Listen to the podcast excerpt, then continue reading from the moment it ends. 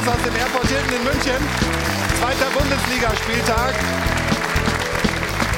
Und das war durchaus attraktiv gestern, was wir da gesehen haben. Nicht von allen, aber vor allem eine Mannschaft macht uns richtig Freude. Das ist Bayern 04 Leverkusen. Die Mannschaft von Xavi Alonso legt richtig los. Boniface und Co. machen richtig, richtig Spaß. Sind Sie vielleicht der Bayernjäger Nummer 1 auch auf Sicht? Darüber sprechen wir in dieser Sendung und natürlich schauen wir auch auf den BVB. Da sieht das alles ein bisschen anders aus. Ja, das war das zweite Spiel, was nicht überzeugend war, nur unentschieden 1 zu 1 im kleinen Revierderby Bochum. Und sie zählen sich schon wieder gegenseitig so ein bisschen an, die Spieler in den Interviews hinterher. Was ist da los beim BVB? Darüber sprechen wir. Und wir gucken auf die Aufsteiger. Heidenheim spät verloren. Darmstadt zu Hause gegen 10 Unioner 1 zu 4 verloren. Ich freue mich sehr, dass der sportliche Leiter von Darmstadt 98 heute hier ist, Carsten Wehlmann. Und er bringt einen mit, der beim DFB für die Zukunft verantwortlich ist. Er ist seit Montag Direktor für Nachwuchstraining und Entwicklung. Und die beiden kommen jetzt durch die Drehtür. Hier sind Carsten Wehlmann und Hannes Voll.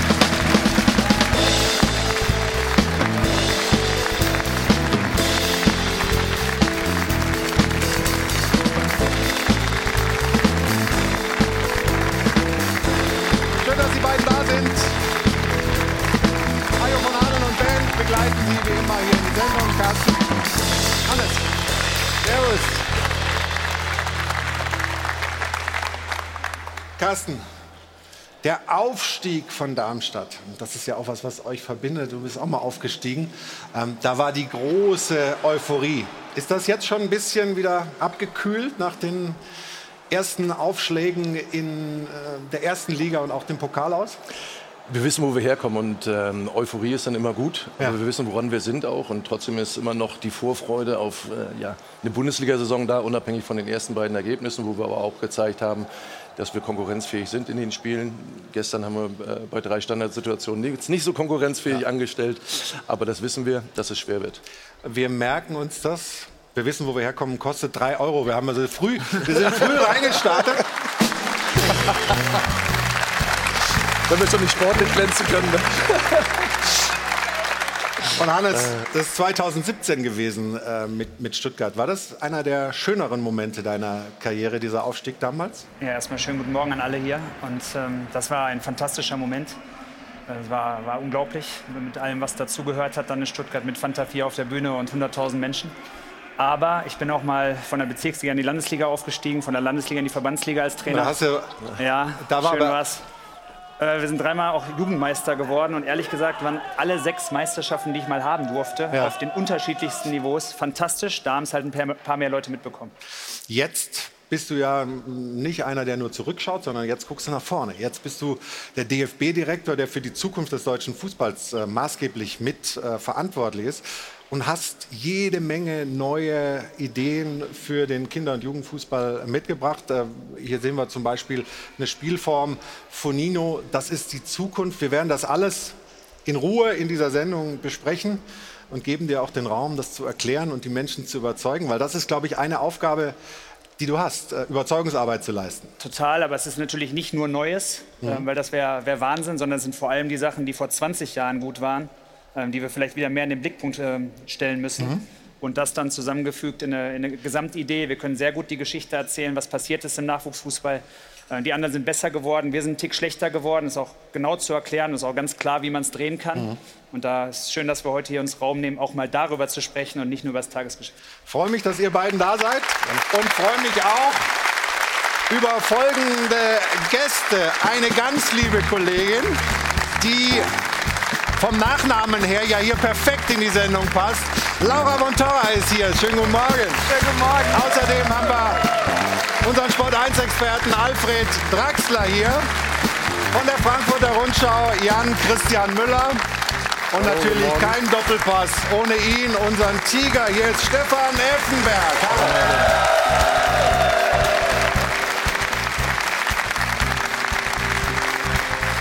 Stimmung passt auf jeden Fall hier und das wird jetzt nicht abebben, sondern vielleicht sogar noch mal ein bisschen lauter werden. Ich freue mich sehr, dass Ruth Hofmann heute hier ist und du bringst die Frage der Woche mit. Hallo Ruth. Guten Morgen, hallo zusammen. Ich glaube, wir sind uns einig, wir alle wünschen uns eine Nationalmannschaft, die wieder Euphorie versprüht, die zur Spitze gehört, auch mal Vorrunden bei großen Turnieren übersteht und das will natürlich unser heutiger Gast Hannes Wolf unbedingt auch. Er kann mit seinem Kompetenzteam jetzt nicht ganz kurzfristig Wunderdinge bewegen, aber zumindest mittelfristig ein ja, Konzept vorstellen, wie man denn die Talente wirklich fördern will. Und wir bauen ja jetzt ein bisschen Druck auf, Hannes, denn unsere Frage der Woche lautet, kriegt der deutsche Fußball mit Wolf wieder die Kurve? Sagen Sie ja, mit dem neuen Konzept wird es wieder bergauf gehen oder nein, die Probleme sind nicht so einfach zu beheben. Also es gilt heute wirklich ein wenig Überzeugungsarbeit zu leisten. Wir schauen und hören uns das an, liebe Zuschauer. Sie kennen die Nummer 01379 011 011 oder Social Media machen Sie gerne mit. Dankeschön. Tolles Programm für dich. Ne?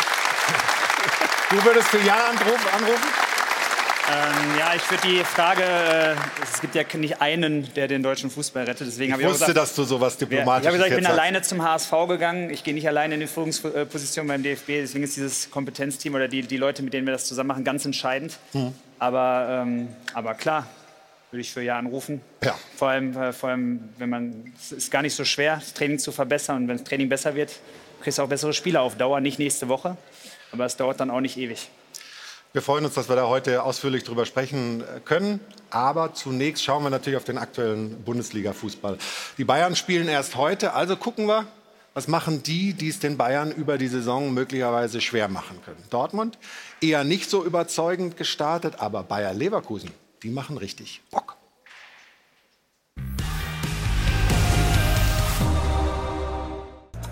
Cool, wie immer. Leverkusens Trainer Xavi Alonso. Stoisch beobachtete er, wie sich seine Spieler vor der Fankurve feiern ließen für das überzeugende 3 zu 0 in Mönchengladbach. Drei Treffer. Und einer schöner herausgespielt als der andere. Der erste von Neuzugang Boniface. Nummer zwei, vollendet von Abwehrmann Tar. Die Leverkusener variabel, homogen und zielstrebig. Schließlich noch der Doppelpack des bärenstarken Nigerianers Boniface. 3 zu 0. Nur 3 zu 0. Denn Boniface und Co. hätten durchaus mehr Treffer erzielen können. Sie zeigten ein höchst ansehnliches Offensivspektakel. Und darum gilt momentan, die Leverkusener sind die Attraktion der Liga. Ganz im Gegensatz zu den Dortmundern.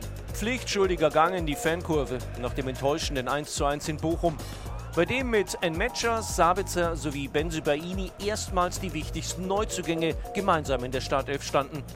Trainer Terzic nutzte alle fünf Wechselmöglichkeiten, aber als Enmetscher angeschlagen raus musste, blieb der sonst auf dessen Position spielende Marco Reus draußen und schaute zum ersten Mal seit Jahren 90 Minuten lang zu.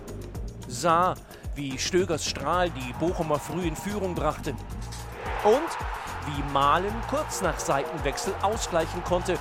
In einer zweiten Hälfte, in der die Schwarz-Gelben durchaus noch den Siegtreffer hätten erzielen können. Es andererseits Torhüter Kobel zu verdanken hatten, dass sie wenigstens einen Punkt geholt haben. Unterm Strich die nächste leblose Vorstellung, nach der man sich fragt, ist der BVB etwa geschrumpft und schrumpfen bald auch seine Ansprüche? Unsere These lautet jedenfalls, Dortmund ist schwächer als in der vergangenen Saison. Und damit zurück zu Hoffnungsträgern dieser Spielzeit, zu dem Team, das die Bayern vielleicht am ehesten gefährden kann. Zuletzt waren das ja die Dortmunder, jetzt anscheinend nicht mehr.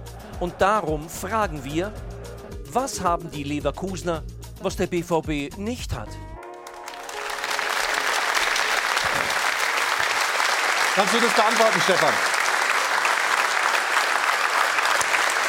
Also, wir machen erstmal die 3 Euro. Ja, ja. ja. ja, nicht, ja sonst geht das unter. Sonst geht das unter. Hast du recht.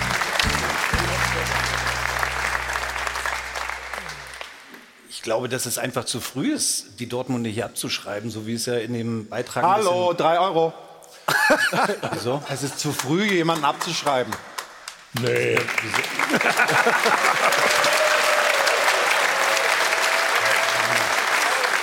ist doch keine Phrase. Also ich finde schon. Ja, ich nicht. Was meinen Sie? Wir Soll er stimmen drei ab. Euro reinwerfen? Muss ich den Joker ziehen? Ich leihe ihm drei weitere. Stefan, ich leihe dir noch drei. Ne? Es ist zu früh, die Dortmunder abzuschreiben. Da hast du bezahlt schon für. Am zweiten Spieltag, ähm, Sie wissen natürlich, dass Sie Dinge und die Abläufe vor allen Dingen besser machen müssen. Sie haben sich in Bochum immer schwer getan, auch in den vergangenen Jahren, haben nicht so das Ergebnis erzielt, was Sie sich immer vorstellen, aber Sie jetzt abzuschreiben, äh, das wü- würde ich nicht machen, nicht am zweiten Spieltag. Allerdings muss ich sagen, Leverkusen macht das sehr, sehr gut. Das sieht sehr harmonisch aus, homogen aus haben sich super verstärkt. Also ich glaube, mit Leverkusen können wir rechnen, aber wir sollten Dortmund nicht abschreiben. Hannes, du warst bei Dortmund Jugendtrainer, du warst bei Leverkusen ein paar Monate ähm, Cheftrainer. Wie siehst du die beiden Mannschaften? Also erstmal, Leverkusen sah gestern wirklich fantastisch aus. Ich kenne ja noch viele Spieler, die auch ähm, nicht nur eine hohe Qualität haben, sondern auch tolle Persönlichkeiten sind. Lukas Radetzky, Jonathan Tah, Edmund Tapsoba, Florian Wirtz hat gestern gespielt, Palacios hat gespielt. Ähm, das sind ganz wunderbare Spieler. Und wenn ihr jetzt guckt, wer noch dazugekommen ist, dann ähm, ja, sah das gestern sehr gut aus. Auch äh, Jeremy Frimpong, der gerade neu war in, in Deutschland, als ich da war. Aber so das Tempo über die Seite, das ist beeindruckend. Das alleine, das ist den, den Eintritt wert.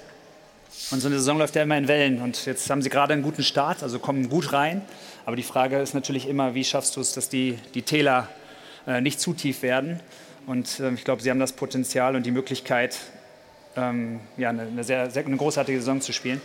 Und Dortmund, ja, das, das, ist jetzt, das sind zwei Spiele, das sind vier Punkte. Also es ist jetzt nicht, äh, nicht so, dass sie jetzt null haben oder einen. Und äh, auch wenn das Spiel, die Spiele jetzt vielleicht noch nicht so gut waren, dann bin ich mir sicher, dass sie sich steigern werden und ähm, dass, sie, dass sie wieder eine gute Rolle spielen. Wobei man eins nicht unterschätzen darf, das ist Jude Bellingham.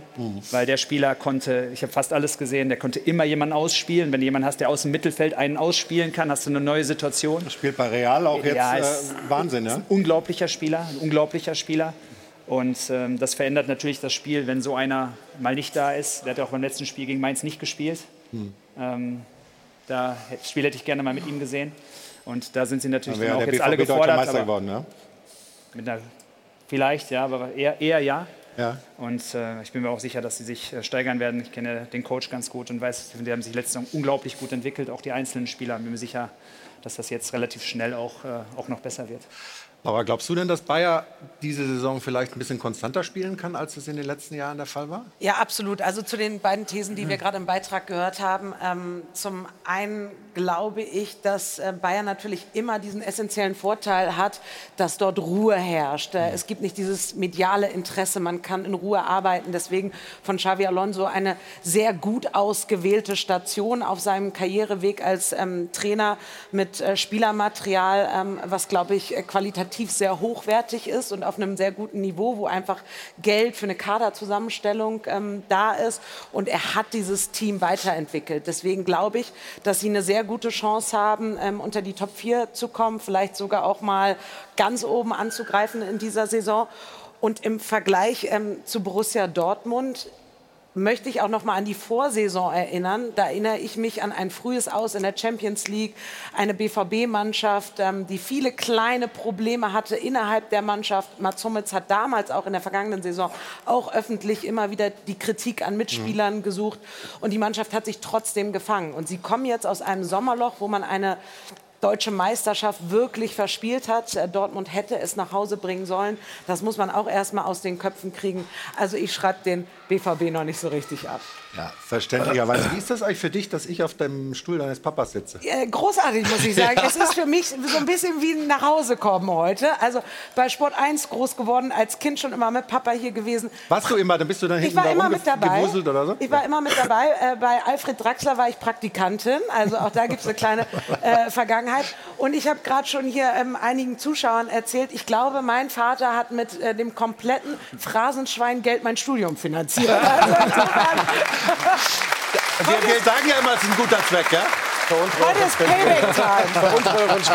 Heute ist Payback-Time. Ich habe ein bisschen Kohle mitgebracht. Ich zahle heute alles zurück. Hast du als Praktikantin schon gemerkt, was aus Laura werden kann? Ja, es war schon absehbar. Das war, hat sie jetzt gerade ja auch, äh, hat sie völlig recht, was sie gesagt hatte. Stefan will ich auch recht geben, dass er sagt, es sei noch zu früh, um über den BVB ein Urteil zu fällen. Allerdings muss man schon sagen, auch nach zwei Spieltagen, dass die Probleme offensichtlich die gleichen sind wie in der letzten Saison. Also ich habe gestern war ich sehr überrascht über den Torwart Kobel, Kobel, Entschuldigung, der nach dem Spiel gesagt hat, wir waren völlig überrascht, wie aggressiv die Bochumer waren. Da muss ich ja fragen, wovon, wovon träumen die denn? Was haben die denn erwartet? Wenn ich nach Bochum fahre als BVB, weiß ich, dass die aggressiv sind. Mhm. Und das Wort Mentalität darf man ja beim BVB nicht mehr benutzen. Du machst Geht es trotzdem, ja nicht mehr. ist ja klar. Nein, nein, ich tue es nicht. Ich wollte nur mal sagen, so. dass man es nicht mehr darf. Dachte ich jetzt gehört. Aber ich glaube, dass es inzwischen schon so weit ist, dass man in Dortmund schon über, auch über Edin Terzic ein bisschen nachdenkt, der ja schon mal abgelöst wurde. Und die Frage ist halt, dafür ist es wirklich noch zu früh, um es zu beurteilen, die Frage ist halt, ob er derjenige ist, der dieser Mannschaft diese Mentalität wirklich einimpft. Und da gibt es, glaube ich, die ersten Zweifel. In Hast du auch Zweifel? Nein, in, in Dortmund gibt es die auch nicht. Äh, dafür bin ich dann nah genug dran. Und sie haben ja letzte Saison ähm, in der Hinrunde ein bisschen gekämpft, eigentlich bei beiden seinen, seinen Stationen. Beim ersten Mal haben sie den DFB-Pokal am Ende gewonnen, haben sich unglaublich entwickelt in der Saison. Äh, Beim zweiten Mal, letzte Saison in der Rückrunde, haben sie mit, mit Abstand am meisten Punkte geholt, äh, haben, sich, haben sich fantastisch gemacht. Und deswegen gibt es diese Zweifel sowohl nicht, ähm, ich glaube, im Verein, aber schon mal gar nicht bei den Fans. Weil äh, da ist er natürlich mit der Identifikation und mit der Art, wie er, wie er das Ganze mo- moderiert, äh, ja, nicht nur beliebt, sondern noch, noch eine Nummer drüber. Aber äh, aus der Mannschaft kommen jetzt schon so ein paar Töne, nicht gegen Terzic, sondern ähm, Julian Brandt hat sich gestern sehr kritisch mit den Kollegen ähm, auseinandergesetzt. Und das hören wir uns mal an, weil ich finde es sehr interessant, was er da sagt. Kann man jetzt anders gefragt, aber von der Spitzenmannschaft, die man sein will, nicht dann auch erwarten, nach sieben Wochen Vorbereitung vielleicht schon ein bisschen weiter zu sein? Natürlich kann man das erwarten. Also gar keine Frage. Logisch.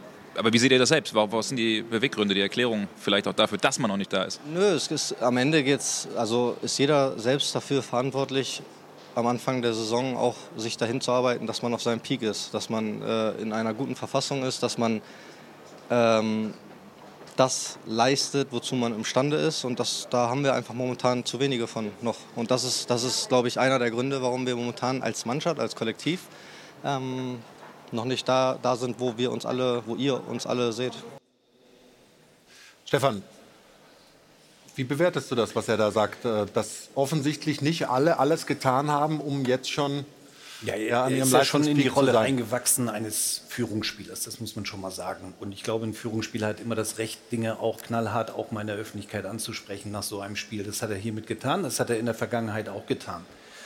Ähm, er hat zum Schluss gesagt, wie wir es sehen. Ich glaube, die Dortmunder haben selber den Anspruch, in diesem Jahr besser zu sein als in der letzten Saison. Und ähm, wichtig für ihn, Julian Brandt jetzt und für die Mannschaft ist es aber auch, die Dinge jetzt intern anzusprechen und die Dinge begründen. Also nicht nur sagen, wir sind nicht auf dem Peak, wir sind noch nicht da, wo wir uns äh, alle sehen.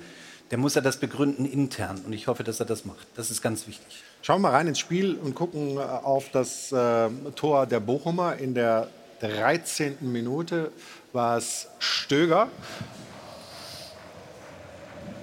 So, was fällt dir auf, Stefan?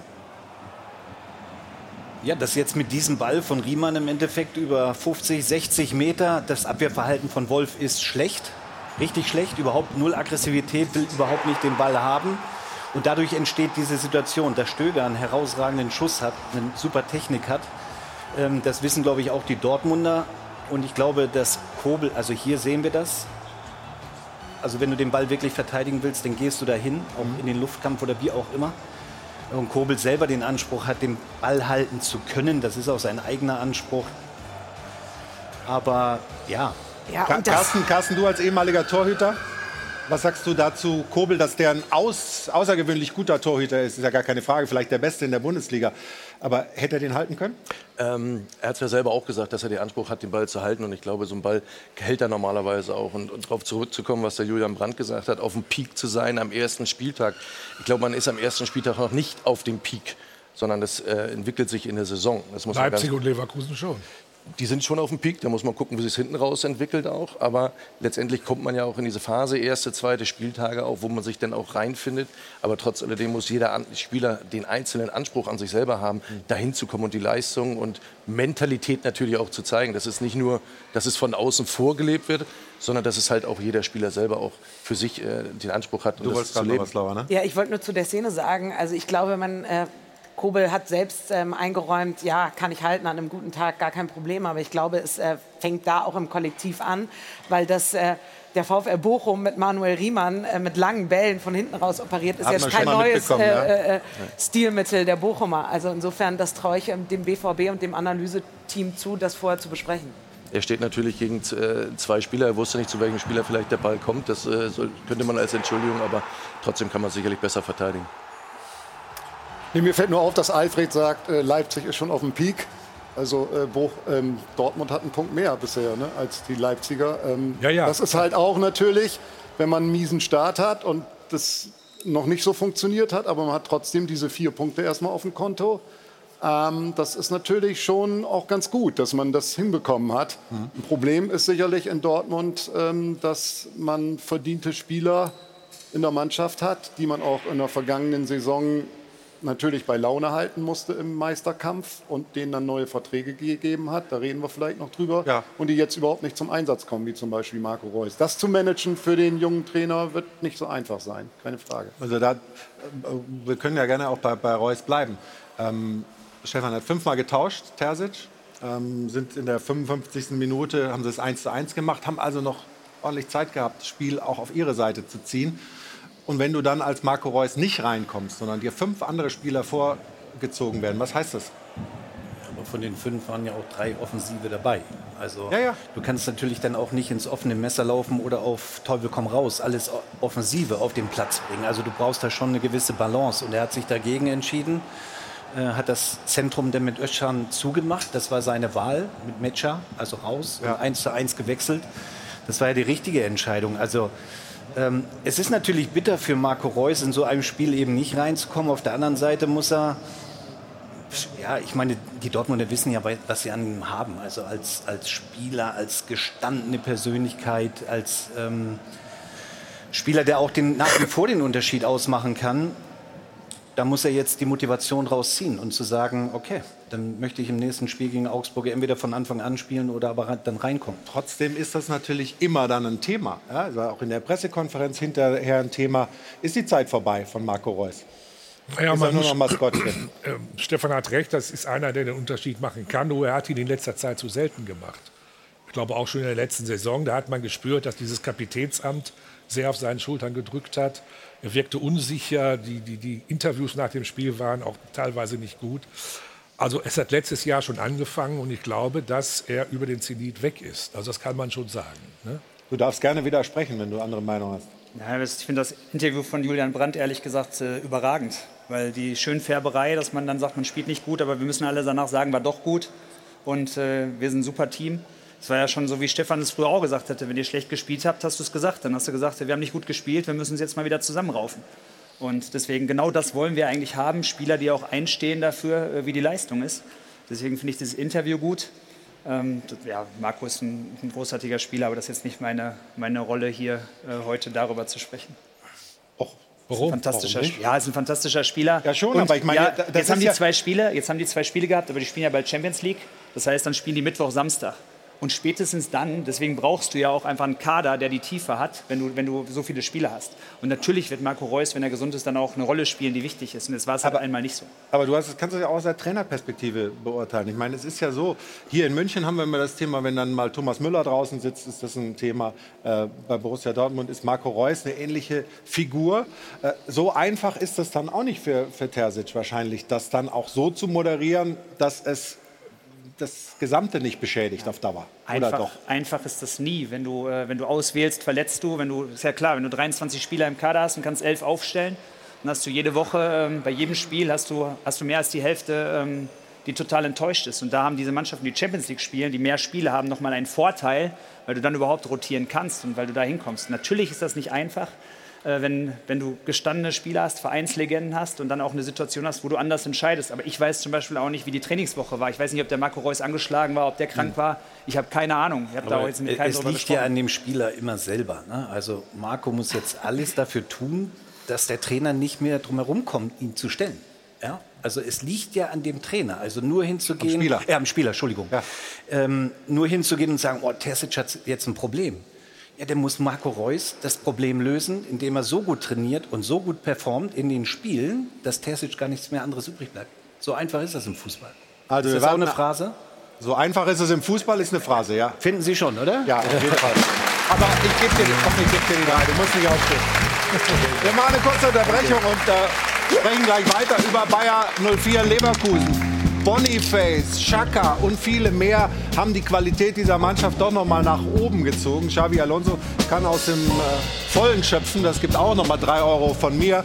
Haben heute auch noch mal einen Spieler verpflichtet. Also das ist hochinteressant, was bei Bayer da passiert. Und natürlich sprechen wir über die Ideen von Hannes Wolf, was den Nachwuchs im deutschen Fußball angeht. Alles nach einer kurzen Unterbrechung, wenn wir uns wieder melden hier mit dem Stahlberg Doppelpass aus dem Airport Hilton in München. Also bis gleich.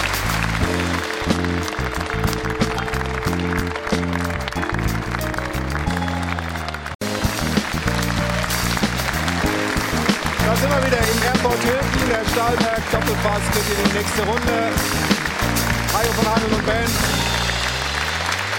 Und bevor wir hier in der Runde weitersprechen über den BVB und vor allem dann auch gleich über Bayer 04 Leverkusen und natürlich dieses DFB-Nachwuchsthema ganz intensiv beleuchten wollen, hat Ruth noch ein paar Sachen aus dem Netz gesammelt. Ich glaube, sowohl zu Dortmund als auch zu Leverkusen.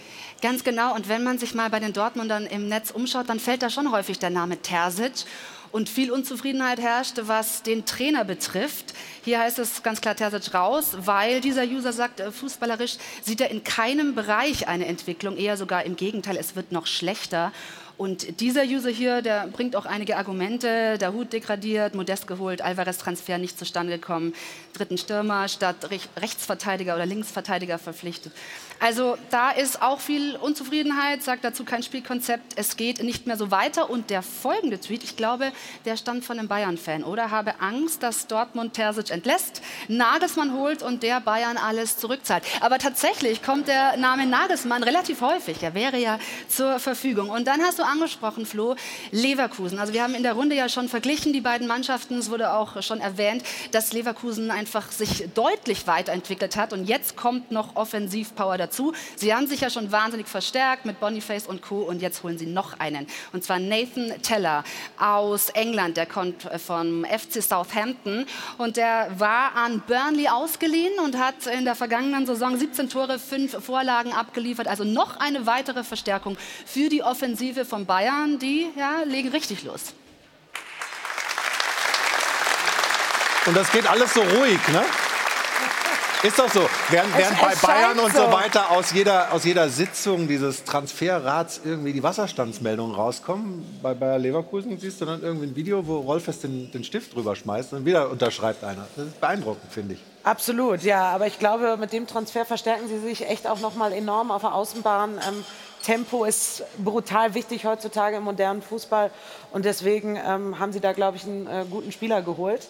Äh, was, was ich noch ganz spannend finde, ist, ich, um ehrlich zu sein, habe, ähm, als äh, Xavi Alonso verkündet und vorgestellt wurde, gedacht, oh, könnte es da zu einem Sprachproblem kommen? Mhm. Könnte es sein, dass er die Mannschaft nicht richtig abholen kann? Er wollte ja von Anfang an Interviews auf Deutsch führen, ähm, so wenig Englisch wie möglich benutzen. Ähm, da habe ich ein großes Fragezeichen hintergesetzt. Dass Bayer Leverkusen das kann, haben sie in der Vergangenheit immer gezeigt und haben super südamerikanische Spieler integriert. Aber dass es jetzt mit ihm auch so gut klappt, ähm, hätte ich nicht gedacht und bin positiv überrascht. Gucken wir mal ein bisschen rein ins Spiel. Ja? Also Boniface, ja, dieser Spieler, der uns in der letzten Saison bei Saint-Gilloise natürlich aufgefallen ist, weil die gegen zwei deutsche Mannschaften auch gegen Bayer Leverkusen gespielt haben. Aber dass der so gut ist, Stefan, wussten das alle oder wusste das nur Bayer 04? Ja, das wussten schon alle. Ähm, Hat es ja auch international bewiesen oder vor allen Dingen international, dass er, dass er sich da abhebt und ein, eine richtig gute ähm, Neun ist. Und wenn du jetzt noch mal überlegst, wenn Schick ja auch noch zurückkommt, also dann hast du schon wirklich da eine große Auswahl in der Offensive. Wir müssen aber auch über Schaka reden. Ganz spielentscheidender Mann für Leverkusen im Zentrum. Jonas Hofmann, also das sind schon Grimaldo, die alle die Ansprüche auch haben, Titel zu gewinnen. Und das haben sie geäußert, die Leverkusener. Ähm, aber Boniface tut Leverkusen gut, aber auch der Bundesliga. Was ist das für ein Spieler? Was ist Boniface für einer? Also erstmal ist er natürlich ein Ochse, so körperlich, aber was bringt er alles mit? Ich meine, der ist noch jung, der ist 22 Jahre alt. Ja, er hat in, er kommt ja aus Belgien oder hat in Belgien gespielt und da war ich ja mal ein Jahr. Ja. Und unerwartet für uns ist das eine unglaublich harte Liga. Also es ist äh, extrem intensiv, sehr harte Duelle. Ähm, die Schiedsrichter mal zeigen immer weiterspielen, weiterspielen, wo, wo ich dann dachte, wow, selbst, äh, selbst wenn man die deutsche zweite Liga kennt, die auch rustikal ist. Und äh, ja, das ist natürlich ein, Gesamtpaket, was beeindruckend ist. Was er, die hätten letztes Jahr bis zum letzten Spieltag Meister werden können in Belgien. Äh, stark, groß, schnell, der Wille ist da, die Abschlussqualität. Und jetzt hat er natürlich nochmal die Mitspieler. Das heißt, mit den, äh, mit den Mitspielern auf dem Platz ist es natürlich auch ein Genuss. Die Stürmer machen meistens ihre Tore mit einem Kontakt, so mit dem ersten Kontakt. Und dafür brauchst du Mitspieler, die dich anspielen können in diesen mhm. Zonen. Und das, äh, das sieht mal bis hierhin richtig gut aus. Bayern über 100 Millionen für Harry Kane ausgegeben. Steffen Baumgart hat gesagt, ich hätte eher Boniface geholt. Äh, ist, ist, wäre das noch ja, zu viel gewesen also wenn für, ich, für, wenn ich für den jungen Mann? Wenn ich ihn gestern gesehen habe, dann ist das schon ein Satz, über den man zumindest nachdenken muss. Also Laura hat ja gerade gesagt, äh, dass sich Xavi Alonso den richtigen Club für seine Karriereplanung ausgesucht hat. Man kann es auch umdrehen und sagen, dass die Leverkusener sich den besten Trainer ausgesucht haben. Da passt gerade alles. Und wenn ich sehe, was Bayer Leverkusen auf dem Transfermarkt gerade macht, Boniface hätten ja andere auch holen können. Nein, aber Leverkusen hat ihn geholt. Muss man auch der Clubführung mal, was ja in Leverkusen selten vorkommt, muss man der Clubführung mal wirklich ein Riesenkompliment machen. Stefan, wenn wir noch mal auf den Vorlauf zu diesem äh, Tor gucken, wir haben das mal so ein bisschen abgespeedet, es sind 27 Ballkontakte, 27 Pässe von Bayern 04 Leverkusen, bis der Ball dann im Netz zappelt. Ist das Xavi Alonso Fußball? Das ist definitiv Xavi Alonso Fußball, die absolute Kontrolle zu haben, ähm, den Gegner eigentlich Stück für Stück hinten reinzudrücken. Drücken, das tun sie hier. Ähm, und machen das Spielfeld auch breit. Ne? Und wenn wir gleich sehen, wie das Tor fällt, also sie gehen nach rechts außen, machen es breit und dann kommt dieser unglaubliche präzise Pass von Schaka eben, dass er das Spiel aufreißt und dann geht es halt mit zwei Kontakten und der Ball liegt im Tor. So schlecht steht die Abwehr eigentlich gar nicht. Nein, sie steht gut. Sie ist nicht aktiv, sie steht gut, also die Abstände stimmen und so weiter und so fort, aber ähm, Leverkusen hat da einfach eine andere Qualität. Also auch Grimaldo, wie er, wie er punktgenau den Ball dann reinköpft. Boniface, der dann weiß, dass er da reinlaufen muss. Also es sieht sehr äh, trainiert aus, mit Sicherheit. Das ist jetzt kein Zufallsprodukt hier, das Tor, sondern das ist ein klarer Plan und der kommt von Xabi Alonso. Und wenn wir gleich aufs 2 zu 0 gehen, das was äh, in der Nachspielzeit der ersten Hälfte gefallen ist, äh, Jonathan Tah hat den Treffer gemacht. Hannes, dann sieht man ein ähnliches Muster. Da kommt dann ein ein Ball auf so eine Halbposition, Direktabnahme und dann das Tor. Ähm, das ist jetzt kein Zufall, so wie Stefan das schon sagte, sondern das ist äh, Trainerarbeit. Das ist ja, das, das erste Tor ist ein Tor, was, äh, was Top-Teams schießen, weil du, weil du eine extrem hohe individuelle Qualität brauchst, um dich überhaupt in der Bundesliga so durchzuspielen. Das heißt, äh, es gibt natürlich Mannschaften, die werden viel früher auf die Flanke gehen und viel früher vorne reinspielen, weil, weil, das, weil das einfach gar nicht möglich ist, auf dem Niveau 27 äh, Pässe zu spielen, den dann hinten rein zu chippen. Also das ist ja ein, das ist ein Manchester City-Tor, dann Bayern München-Tor. Und dafür musst du absolut top sein auf allen Positionen, damit du individuell mal überhaupt die Ballsicherheit hast, die Kugel zu behalten und es dann so auszuspielen, dass dann die ganz hohe Kunst und äh, zwei wunderschöne Tore. Und Carsten schaut ja ganz genau hin, weil ihr jetzt dann gegen Leverkusen spielt. Jetzt gucken wir mal aufs, aufs dritte Tor. Auch da sieht man die Qualität, die da auf euch zukommen wird. Ja? Ähm, Absolut. Und man sieht ja mit dem Trainer, wie sie Fußball spielen wollen, was ihr Plan ist. Ballbesitz haben einen Trainer, der selber auch früher so selber mit den Mannschaften gespielt hat, die so gespielt haben. Auch beim ersten Tor ist es ein Laufweg außen sich, der den Lauf anzieht, um den Ball dann in die Mitte abzulegen. Auch das ist hervorragende Qualität und die sind gut in die Saison gestartet und ja, am dritten Spieltag kommt äh, dann Darmstadt 98, dann wissen sie auch, äh, auf was sie sich einstellen müssen.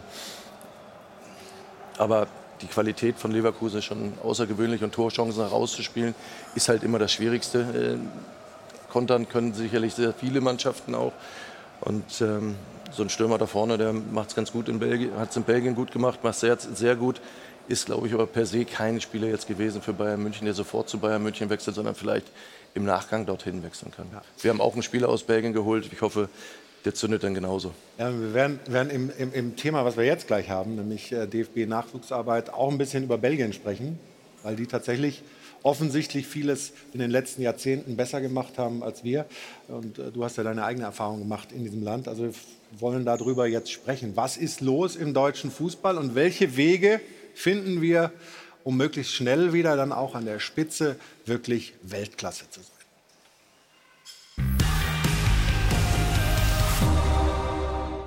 Gruppenbild mit Wolf. Der DFB hat einen neuen Direktor und der verkörpert offensichtlich auch einen neuen Esprit. Neudeutsch würde man wahrscheinlich sagen, er hat einfach Bock drauf, das zu machen. Er hätte gerne schon vor einigen Wochen angefangen. Ne? Also er ist immer schon die ganze Zeit in den Startlöchern. Wann kann ich endlich anfangen? Ich will hier was bewegen. Hannes Wolf will in einem Umfeld durchstarten, das für Zeitlupentempo bekannt ist. Hauptsache, sie bremsen ihn nicht, denn der Reformbedarf ist riesig. Deutschland hat nämlich viel zu wenig talentierte junge Spieler. In der Breite fehlt uns Spitze. Und der Reformbedarf in der Ausbildung von Kindern und Jugendlichen ist riesig. Er brennt schon. Er will jetzt uns allen erklären, wie das alles funktionieren wird. Mit einer ziemlich radikalen Änderung des Kinder- und Jugendtrainings. Erstmal ist ja die Frage, was macht gutes Nachwuchstraining aus? Und das ist eigentlich ganz einfach. Das ist Freude, Intensität und Wiederholung. Und Hannes Wolf hat für die neue Trainingsphilosophie ein gut gemischtes Kompetenzteam. Viele Ballkontakte, einfache Regeln, Tore eng beieinander. Äh, es gibt nichts Schöneres äh, für ein Kind, solche Spielformen zu üben, täglich. Die neuen Trainingsformen haben vor allem ein Ziel. Deutsche Jugendfußballer müssen wieder öfter an den Ball kommen. Jedes Kind hat den Ball, auch die, die gerade erst angefangen haben, die im November geboren sind, die kleiner sind, die noch schwächer sind, die noch nicht so gut sind, die im 7 gegen 7 untergehen. Interessante neue Ansätze und angesichts der vielen Krisenherde beim DFB, bei Männern, Frauen und Jugendmannschaften, darf Wolf mit seinem Team keine Zeit verlieren. Wir fragen daher, ist Ihnen eigentlich klar, dass Sie den deutschen Fußball retten müssen, Herr Wolf? Und zwar sofort.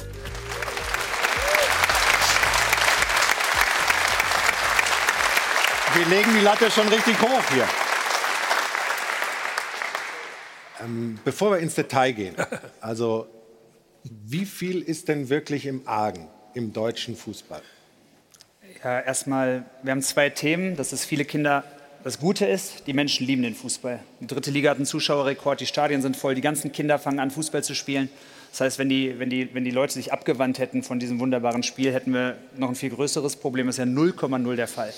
Ähm, wir haben zwei Themen. Viele fangen als Kind an, aber hören bis zur A-Jugend schon wieder auf. Also tendenziell haben einen Verein vier E-Jugenden und keine A-Jugend. Hm. Und das andere Thema ist, dass uns in der Spitze Spieler fehlen, weil wir in dem Talentpool U21, der relevant ist, jetzt bei der U21 EM mit Abstand am wenigsten Einsatzminuten hatten. Was heißt Einsatzminuten? Einsatzminuten in, in, in, den, Profiligen, in, den, okay, ja. in den relevanten Profiligen. Äh, das heißt, da fehlt uns, ähm, fehlt uns Breite. Das heißt, das heißt, überhaupt nicht, dass wir keine guten Spieler haben. Wir haben auch genug Talente wahrscheinlich. Ja, Talente. Warum sollen in Belgien mehr Talente wohnen als in Deutschland? Also der Talentbegriff, äh, der macht für mich gar keinen Sinn, sondern es geht darum, wie wir sie fördern. Und wir mhm. können die also das sind die beiden Themen und deswegen trauen wir uns auch etwas über Training zu machen und da reinzugehen, weil wenn wir jetzt überall top wären, wir hätten die besten Spieler, würde ich ja jetzt kein Projekt über Fußballtraining machen, sondern wie gesagt, macht bloß so weiter, ändert das nicht.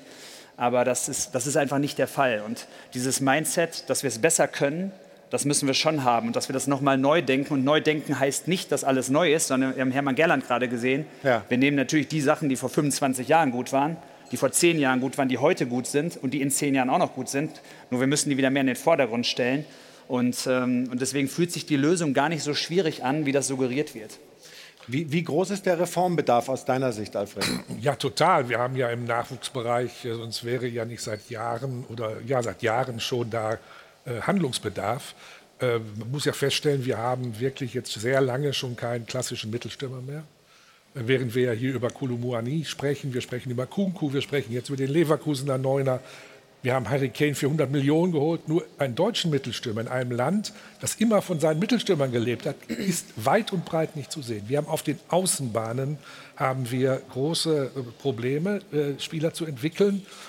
Und ich glaube einfach, dass es nicht nur darum geht, dass Hannes jetzt Hand auflegt und alles wird gut, sondern wir müssen auch mal die Strukturen überdenken, nämlich das Verhältnis DFB, also in dem Fall Hannes, zu den, zu den Nachwuchsleistungszentren. Mhm. Denn da sind ja auch wieder, das sind ja, eigene, das sind ja eigene Gebilde und die Trainer dort wollen am nächsten Sonntag ihr Spiel gewinnen. Wenn Hannes ihm sagt, er soll aber jetzt mal so spielen, damit wir jetzt einen Mittelstürmer kriegen, dann sagt er, nee, ich will gewinnen. Und deswegen ist, glaube ich, das die Veränderung des Systems wichtig und nicht nur einfach, dass wir jetzt äh, von oben sagen, wir wollen jetzt einen Mittelstürmer. Dann, Aber wie willst du das schaffen? Ich würde gerne auch noch kurz was sagen, weil ich glaube, das ist ähm, wirklich das größte Problem. Unsere ähm, Jugendspieler, unsere Nachwuchsspieler sind von 365 Tagen 300 bei den Vereinen aktiv und nicht beim DFB und werden begleitet von Hannes Wolf und seinem Kompetenzteam.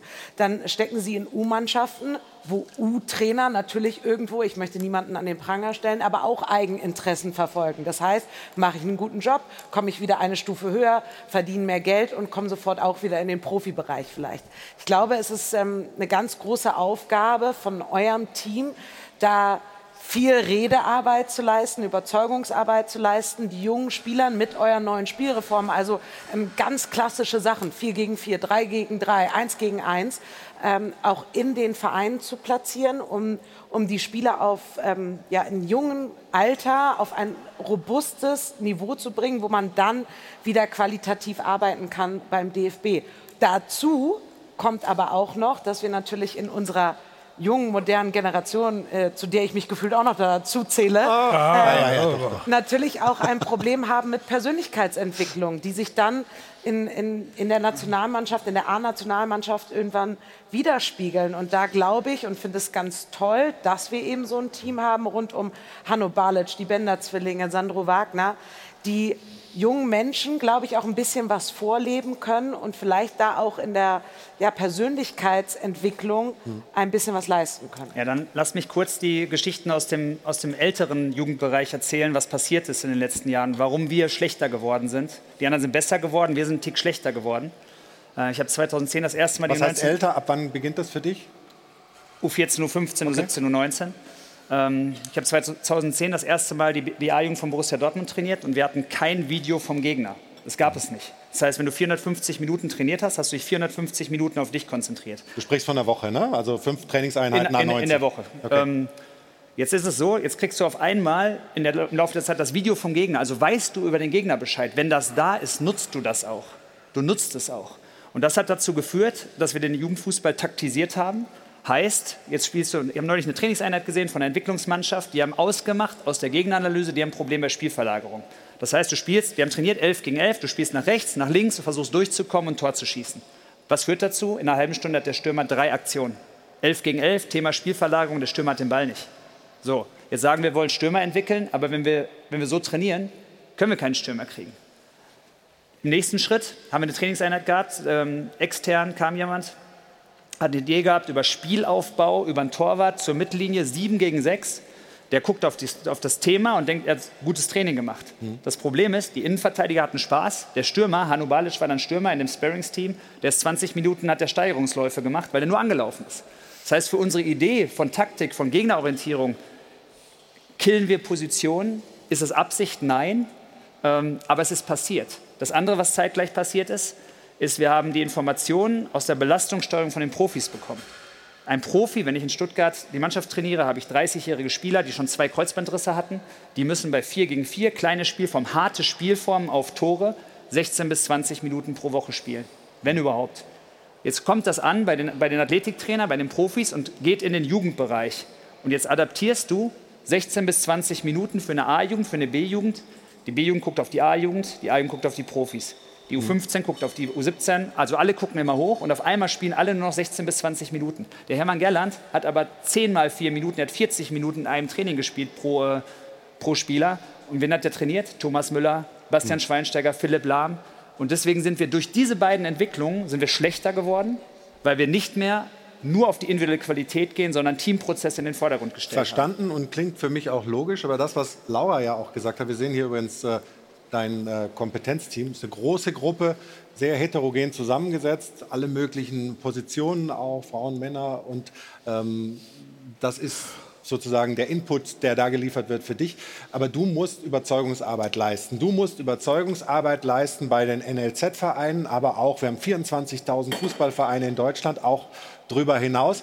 Du bist ja schon auf Tour und ich weiß, du warst in Darmstadt. Ne? Bei euch hat, hat er äh, einen Vortrag gehalten oder, oder dieses Ding vorgestellt. Wie ist das denn aufgenommen worden von euren U-Trainern? Hervorragend, muss man sagen. Und äh, alles, was wir gerade gesagt haben, ist total richtig, weil letztendlich guckt bei den Trainern vielleicht jeder auf sich selber die Entwicklung, die Ergebnisse. Da fangen wir mit einem größeren an.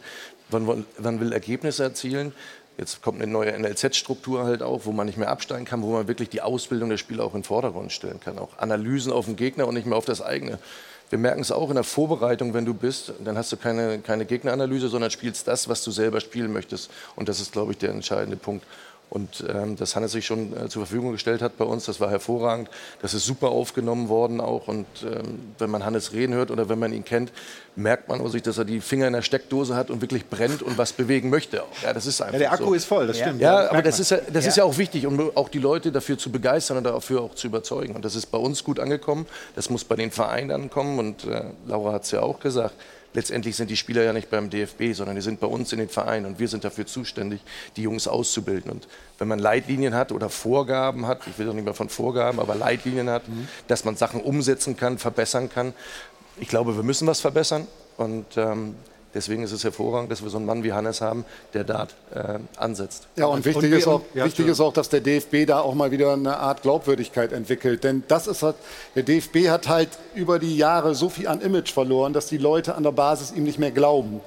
Ja, der gibt Dinge vor, das ist ja schon 2017 hat das angefangen mit dem Projekt Zukunft, was von Oliver Bierhoff und Joti Alexio entwickelt worden ist, dass halt die äh, Jungs und Mädchen viel mehr gefördert werden, viel mehr Ballberührungen haben.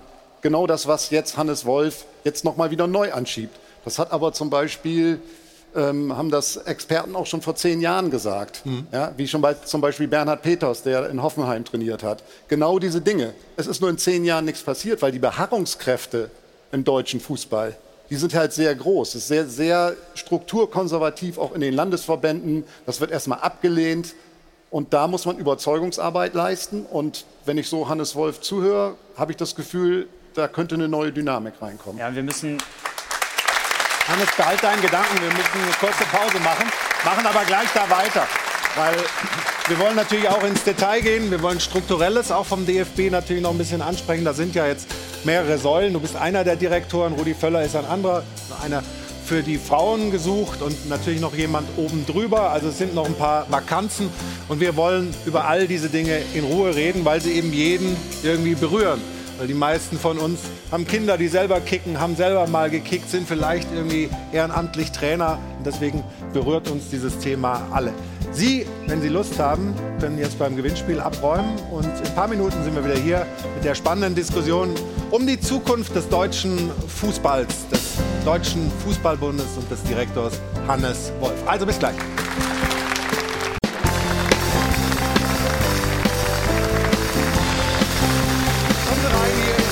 Stahlberg Doppelpass im Airport Hilton in München. Wir sind mitten in dieser spannenden Diskussion um die Nachwuchssorgen, die wir doch irgendwie alle teilen, um den deutschen Fußball, sowohl bei den Mädchen als auch bei den Jungs. Hannes, warum sind andere Länder offensichtlich weiter? Also das, was ihr jetzt machen wollt, ist ja nicht sozusagen auf dem weißen Blatt Papier erfunden worden, sondern andere machen das schon länger. Ja, also wir haben ja gerade kurz mal gehört, die Entwicklung bei den älteren Jugendlichen. Aber es gibt natürlich auch bei den, bei den Kids etwas, wo wir so weitergemacht haben und die anderen eben nicht. Und zwei Geschichten dazu. Wenn ähm, der U11-Trainer vom VfL Bochum die fantastische Jugendarbeit machen, mir sagt, immer wenn wir gegen Belgier spielen, sind die besser als wir. Und äh, der U11-Trainer von Hertha sagt, wir haben ein Turnier gespielt, da waren sechs englische Mannschaften, das war eine andere Sportart. Ähm, dann wissen wir so ein bisschen, wo wir anfangen müssen. Und jetzt frage ich, jetzt wollen alle Dribbler haben, wir rufen nach Dribblern. Wir spielen heute 6 gegen 6 als Basis, wird zum Glück geändert. Was machen die elf Kinder, wenn der eine dribbelt? So, einer dribbelt los, dann sind ja noch elf da. Und wenn Meine, meine haben immer irgendwie so durch die Gegend geguckt. Oder, oder ja, natürlich. Und- Sandhäufchen gemacht. Ja, und dann bist du, irgendwie. ist es ganz typisch für einen kleinen Verein, wo dann äh, am Ende sind drei ganz gut und alle anderen sind da und die hören dann wieder auf. Mhm. Wenn du aber zwei gegen zwei mit Sechsjährigen zur Basis machst, eins gegen eins und zwei gegen zwei, dann wenn die acht sind, wird es ein, wird's ein drei gegen drei, also eins gegen eins, zwei gegen zwei, drei gegen drei. Äh, wenn sie zehn sind, wird es bis vier gegen vier. Und dann bleibst du auch im 4 gegen 4, weil auch bei Stefan, auch in deiner Karriere hat 4 gegen 4 wahrscheinlich immer eine Rolle gespielt, dass ihr das, äh, dass ihr das gespielt habt. Und wahrscheinlich war es auch das, was ihr am liebsten gemacht habt. Ähm, deswegen, auch wenn ich, wir haben zuerst nichts Neues gemacht, sondern Hermann Gerland und Peter Hermann interviewt. Wir haben ja nicht irgendwie äh, geguckt, was können wir jetzt für eine Revolution machen, sondern muss ja erst das festhalten, was gut ist. Und der Hermann beschreibt das ja auch und es ist ganz klar. Die Engländer, wenn die 2 gegen 2 spielen, vier Jahre lang, bis die zehn Jahre alt sind, und wir spielen 6 gegen 6, dann hat jeder von denen zehnmal so viel gedribbelt wie von uns. Zehnmal so viel. Und wenn wir das ändern jetzt im Spielbetrieb, und da gibt es wunderbare Möglichkeiten, Thema Ergebnisse werden abgeschafft. Du machst fünf kleine Felder, wenn du gewinnst, gehst du nach rechts, wenn du verlierst, gehst du nach links. Wenn du am Ende auf Feld 1 rauskommst, hast du immer gewonnen. Wenn du auf Feld 5 rauskommst, hast du immer verloren.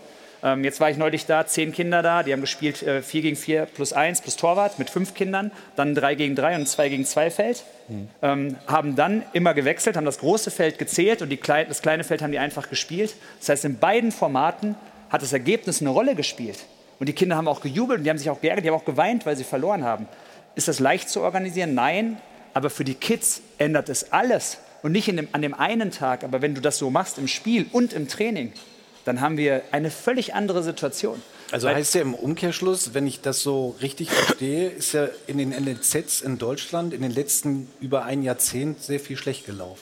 Ja, ich glaube, wir waren 2014 Weltmeister und wir hatten immer fantastische Spieler. Und das Land Deutschland mit 81 Millionen Menschen ähm, musste, das, musste diesen Schritt vielleicht nicht gehen. Musste diesen Schritt nicht gehen. Und dann sind wir, wir haben diese 6 gegen 6 und auf einem Feld trainieren und mit allen trainieren haben wir kulturell so gelernt. Und das jetzt neu zu denken, das ist eine Herausforderung. Ja, wir, haben, wir haben ja den Fußballlehrer zusammen gemacht. Ja, das ist äh, damals, ja die, aber das ist, das ist ja die Herausforderung dann für dich und dein Team, das rüberzubringen zu ja. den Vereinen. Und dann ist ja die Aufgabe, dass die Vereine das, was ihr ja wollt, um, umzusetzen. Das aber, ist ja das alles Entscheidende. Wir rennen da offene Türen ein mit. Also, naja, also, also, das ist ja auch immer eine Frage so der Struktur des Vereins und des NLZs. Wie groß ist das? Lasse ich die Sachen auch zu? Wir sind ein kleinerer Verein, wir wollen uns entwickeln, wir müssen uns entwickeln und da sind natürlich Hilfestellungen oder Infos oder zusätzliche Sachen, die wir machen können, sind natürlich absolut hilfreich. Auch wir haben mit Björn Müller jemanden sich, der früher auch beim DFB gearbeitet hat, als sportlichen Leiter im NLZ, den wir installiert haben. Auch wir sind offen für solche Sachen. Die Frage ist, und da kann ich nicht für andere Vereine das sprechen, ich, das glaube ich, ähm, aber wenn wir die um besser zu werden. Ja, ich glaube aber nicht, dass wenn alle wir jetzt Vereine die Spielphilosophie, genau, ich auch sagen. Ja. nehmen wir von Union, ne? wir kennen die alle ne, wie sie den Fußball spielen, ganz oben. Und das reichen sie ja wahrscheinlich ein Stück weit runter, weil so wollen wir ja Fußball spielen, hier bei Union Berlin. Da glaube ich, ist es schwierig, das zu transportieren, vielleicht nicht, aber dass der Verein das dann in die Jugend oder zu den Jungs dann umsetzt. Weil das steht ja voll im totalen Kontrast zu der Spielphilosophie von Union Berlin eigentlich, richtig? Nein, gar nicht. Jetzt bist du in der Spielphilosophie, wir sind im Training. Das, also wenn, wenn wir jetzt irgendwo hingehen und sagen, ja, aber spielen das, was auf du Tore, trainierst, ja, spielen auf Tore. Ja, warte, Hannes. Ähm, das, was du trainierst, willst du ja dann am Wochenende, Samstag oder Sonntag, wann auch immer das Spiel ist, doch dann auch sehen, was du trainierst die Woche über, oder nicht? Ja, aber die Entwicklung von der individuellen Qualität, deine Entwicklung als Fußballer hat ja angefangen, als du mit fünf Jahren oder vielleicht warst du auch drei, hast du angefangen zu kicken. Und alles, was du gemacht hast, dein ganzes Leben lang, hat dich auf das Niveau gebracht. Das heißt, ich möchte nicht. Aber er hat ja auch außerhalb vom Verein gekickt. Natürlich. Dauernd auf der Straße wahrscheinlich, im Bolzplatz, Absolut. keine Ahnung, auf die Absolut. Garagentore, auf, auf, auf, Schulranzen und so weiter. Aber wenn wir Union das nehmen, lässt ja nach. Wenn wir das rustikale Spiel nehmen von Union und ja, wir nehmen und vor allen Dingen das. Ich, also ich beziehe das jetzt mal auf meine Person. Ich bin ja alleine raus. Also wir haben in der Mannschaft logischerweise trainiert. Aber ich bin ja auch alleine raus mit meinem Ball. Das war mein bester Freund und habe für mich selber trainiert. Jeden Tag drei oder vier Stunden, um eventuell mal dorthin zu kommen, wo die großen Stars der Bundesliga dann waren. Mhm. Ich glaube, das ist auch mit ein Problem in der heutigen Zeit, weil es eben, und wir hatten es letzte Woche oder vorletzte Woche schon mal, dass es eben ein Überangebot an vielen anderen Dingen gibt für die Generation heute, für die Aber das kann der DFB nicht ändern. Ja, ne? Das kann er nicht ändern. Aber ich glaube, dass es auch wichtig ist, dass man an die Jungs rangeht und sagt, ihr müsst auch selber etwas für euch tun und nicht nur in diese Schablonen. Wir haben uns am Freitag unterhalten. Ich glaube, das war nicht gut und es war kontraproduktiv in der Vergangenheit eben die Jungs, und das meinte Scholli auch, und du weißt es auch, dass sie eben in diese Schablonen und in diese Spiel- und Trainingsform reingedrückt werden und genau so muss es sein. Ich glaube, dass man muss eine Mischung finden aus beiden. Ich glaube, das ist eine Herausforderung. Aber Stefan, genau das tun wir. Ähm, wenn, wir das, wenn wir das Spielen auf Tore nehmen und wir sagen 4 gegen 4, jetzt kicken wir einfach. Da gibt es ja unglaublich viele Freiheitsgrade. Da kann ich eine Kombination spielen, ich kann jemanden ausdribbeln, ich kann das, jeder kann das auf seine Art spielen. Sven Bender guckt sich die Sachen an und sagt, es ist das Beste für einen Defensivspieler, weil du einen Zweikampf gewinnen kannst und dich mit dem Tor belohnen kannst. Das heißt, jetzt haben wir in unserem Team Lars Bender, Sven Bender, Hanno Balic, du weißt, wofür die als Spieler standen. Und die gucken darauf natürlich genau aus dieser Perspektive. Wie spielt Union Berlin? Rustikal, in den Duellen, Bälle gewinnen, äh, schnell nach vorne. Also das ist da drin. Du kannst das komplett auf deine Art spielen. Aber die Basics, die Basics vom Fußball, Spielen auf Tore, möglichst den Gleichzahl, haben wir aus den Augen verloren, weil wir sind jetzt irgendwo bei vier bis fünfmal vier Minuten pro Woche pro Spieler rausgekommen. Und wenn du das verdoppelst, wenn du das verdoppelst, hast du eine andere Situation. Dann bin ich auch bei Steffen Baumgart mit der, mit der Widerstandsfähigkeit. Wir können die Bilder gleich mal anschauen. Ja, lass, lass, uns, lass uns doch mal reinschauen. Wie, das erste ist jetzt äh, 4 gegen 4 mit Torhüter, ist nichts Neues. Gar nicht neu. Aber gut, ja, aus ja, deiner Sicht. Ja, jetzt guckt man sich die, die, die relevanten Fußballsituationen an. Das hast immer, du hast immer einen kurzen Weg aufs Tor, du kannst immer dribbeln, du kannst immer einen ausspielen, du kannst aber immer auch passen. Und, ähm, und du hast hier, jetzt ist hier ähm, ist eine gemischte Mannschaft von Bensheim-Auerbach, also jetzt nicht Eintracht Frankfurt, die Kids, der Hanno begleitet die äh, schon länger, Hanno Balic, und die haben das fantastisch gemacht. Das ist von vor einer Woche die Bilder. Mhm. Das heißt, hier hast du doch die ganze Zeit Aktionen, die fußballrelevant sind. Die Spieler entscheiden selbst, das dominiert kein Trainer. Und, ähm, und das ist ja das, der Schlüssel. Aber der Unterschied ist, ob ich das jetzt viermal vier Minuten spiele oder zehnmal vier. Und jetzt gibt es ganz leichte Anpassungen. Jetzt darf ich zum Beispiel einen Torwart nicht anspielen. Also, also muss ich es nach vorne lösen. Jetzt Haben wir hier jetzt, glaube ich, gleich. Ja, das ist noch nicht. Nee, aber kommt, kommt gleich. Ja, wir können dann, genau, dann sprechen wir die erst. Könnt ihr einmal vielleicht kurz Pause machen? Ja, machen wir. Ähm, einmal kurz ah, das hier anhalten. Machen wir doch nicht? Machen wir nicht. ähm, aber jetzt haben wir es hier, genau, einmal kurz Pause. Ja. Jetzt nimmst du das normale 4 gegen 4 und du sagst, du darfst nur nach vorne passen. Dann kommst du daraus, dass du immer Zweikämpfe mit dem Gegner im Rücken hast. Der Abwehrspieler hat die Zweikämpfe mit dem Gegner im Rücken und der Offensivspieler kann sich nie verstecken. Der hat diese Aktion. Aber der Unterschied ist, wie lange ich das spiele. Das sind einfache Anpassungen in diesem Spiel. Jetzt ist natürlich im 4 gegen 4 nicht alles drin, weil jetzt kommt das nächste Bild und wir haben keine Abseitslinie. Mhm. Also du, du, verteidigst natürlich anders, wenn du eine Abseitslinie verteidigst. Deswegen können wir es hier mal, jetzt darf von den Schwarzen immer nur einer über die Mittellinie nach vorne verteidigen. Und jetzt hast du so ein Bild, wo du in der Viererkette verteidigst, aber weil du auch immer wieder andribbeln musst, in die Räume gehen musst. Wir sehen jetzt hier, wie es weitergespielt wird und machen es dann nach dem ersten Ballbesitzwechsel auf und die spielen 30 Sekunden, 45 Sekunden frei und gehen jetzt wieder voll drauf. Und so kannst du in diese Formen relevantes Verhalten einbauen, was total, das sind die Basics von Fußball, aber wir haben das zu wenig gemacht.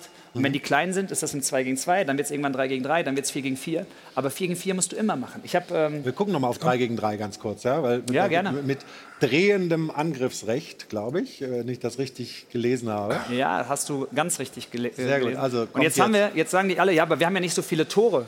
Das heißt, Tore und Torhüter sind ja ein Thema. Jetzt hast du einen riesen Kader. Die Schwarzen spielen jetzt Spielaufbau und müssen den Anspieler oben treffen. Also spielen die mit dem Torwart hinten raus und lösen das so. Und dann dürfen sie aufs Tor spielen, wenn sie da hingekommen sind. Jetzt guckt mal den Tiefenlauf an, wie der, wie der Junge in die Tiefe läuft und dann aus dem vollen Lauf flankt und den Ball da reinspielt. Und jetzt hat äh, im nächsten Schritt Orange den Ball und baut wieder das Spiel auf. Das ist, das ist einfach im Setting, aber es ist das beste Training. Du hast jetzt auf einmal Tiefenläufe, du hast eine Abseitslinie, das ist leicht zu organisieren. Jetzt eine kleine Mannschaft, die haben vielleicht zwei Torhüter, zwei Tore und haben, haben zwölf Spieler. Dann kannst du genau das aufbauen. Statt 6 gegen 6 spielst du das. Und jedes Kind hat viel mehr Aktion. Und das ändert alles. Wenn du das regelmäßig und konsequent machst, ändert das alles. Das ist ja.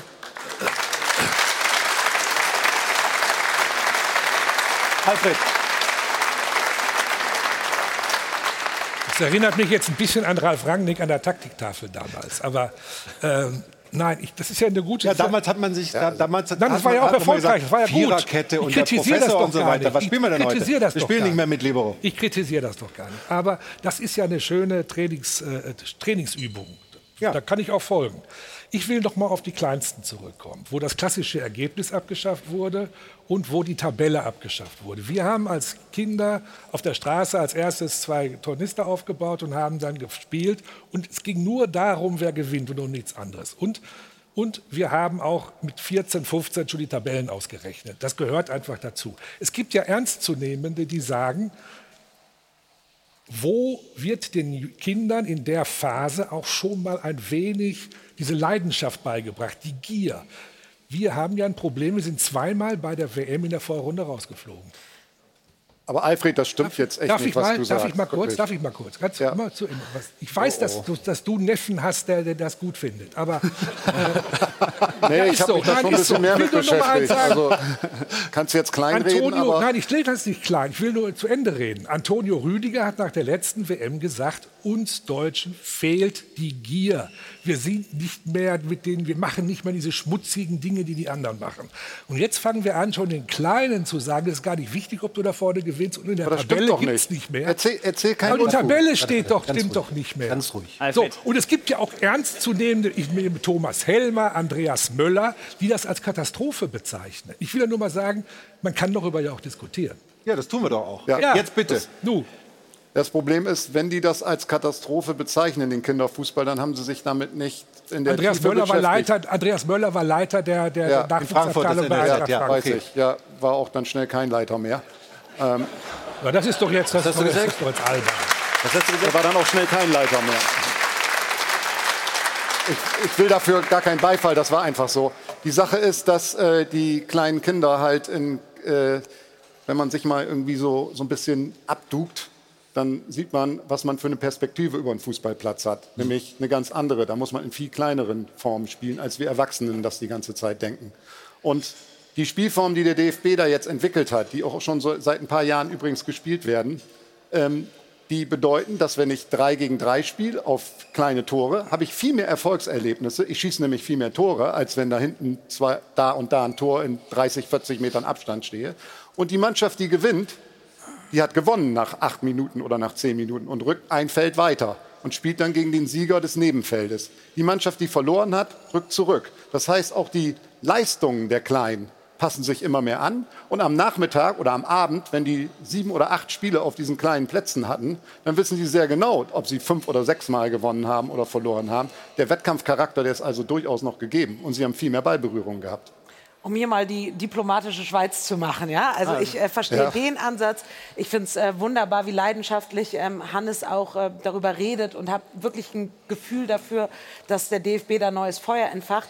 Bin aber auch bei Alfred zu sagen, manchmal fehlt gerade den Spielern, und dann rede ich jetzt über U19, U21, also die, die dann den Sprung richtig in den Profibereich äh, schaffen, schon für mein Gefühl die Leidenschaft. Wo Herausforderung kann der DFB, aber auch die Vereine da dann äh, Beistand leisten, weil ich weiß zum Beispiel von, von einem Beispiel, auch hier möchte ich keine Namen nennen, ähm, aber wo Spieler aus U-Mannschaften, U19, U21, Lehrgänge beim DFB absagen, weil sie sagen, ich will mich nicht verletzen für, für den Verein oder für vielleicht einen Profivertrag, der winkt. Ja, das sind, äh, das sind alles zwei Paar Schuhe. Das, ähm, wenn wir die Trainingsform gerade gesehen haben und du spielst das, was wir gerade das 3 gegen 3 hast, und du spielst das 16 mal drei Minuten in der Woche pro Kind, nicht jetzt die anderen stehen draußen, sondern pro Kind, dann willst du 16 mal drei Minuten gewinnen. Und du hast, du hast die ganze Zeit das direkte Duell und die direkte Rückmeldung, ob du gewinnst. Und dann gehst du raus.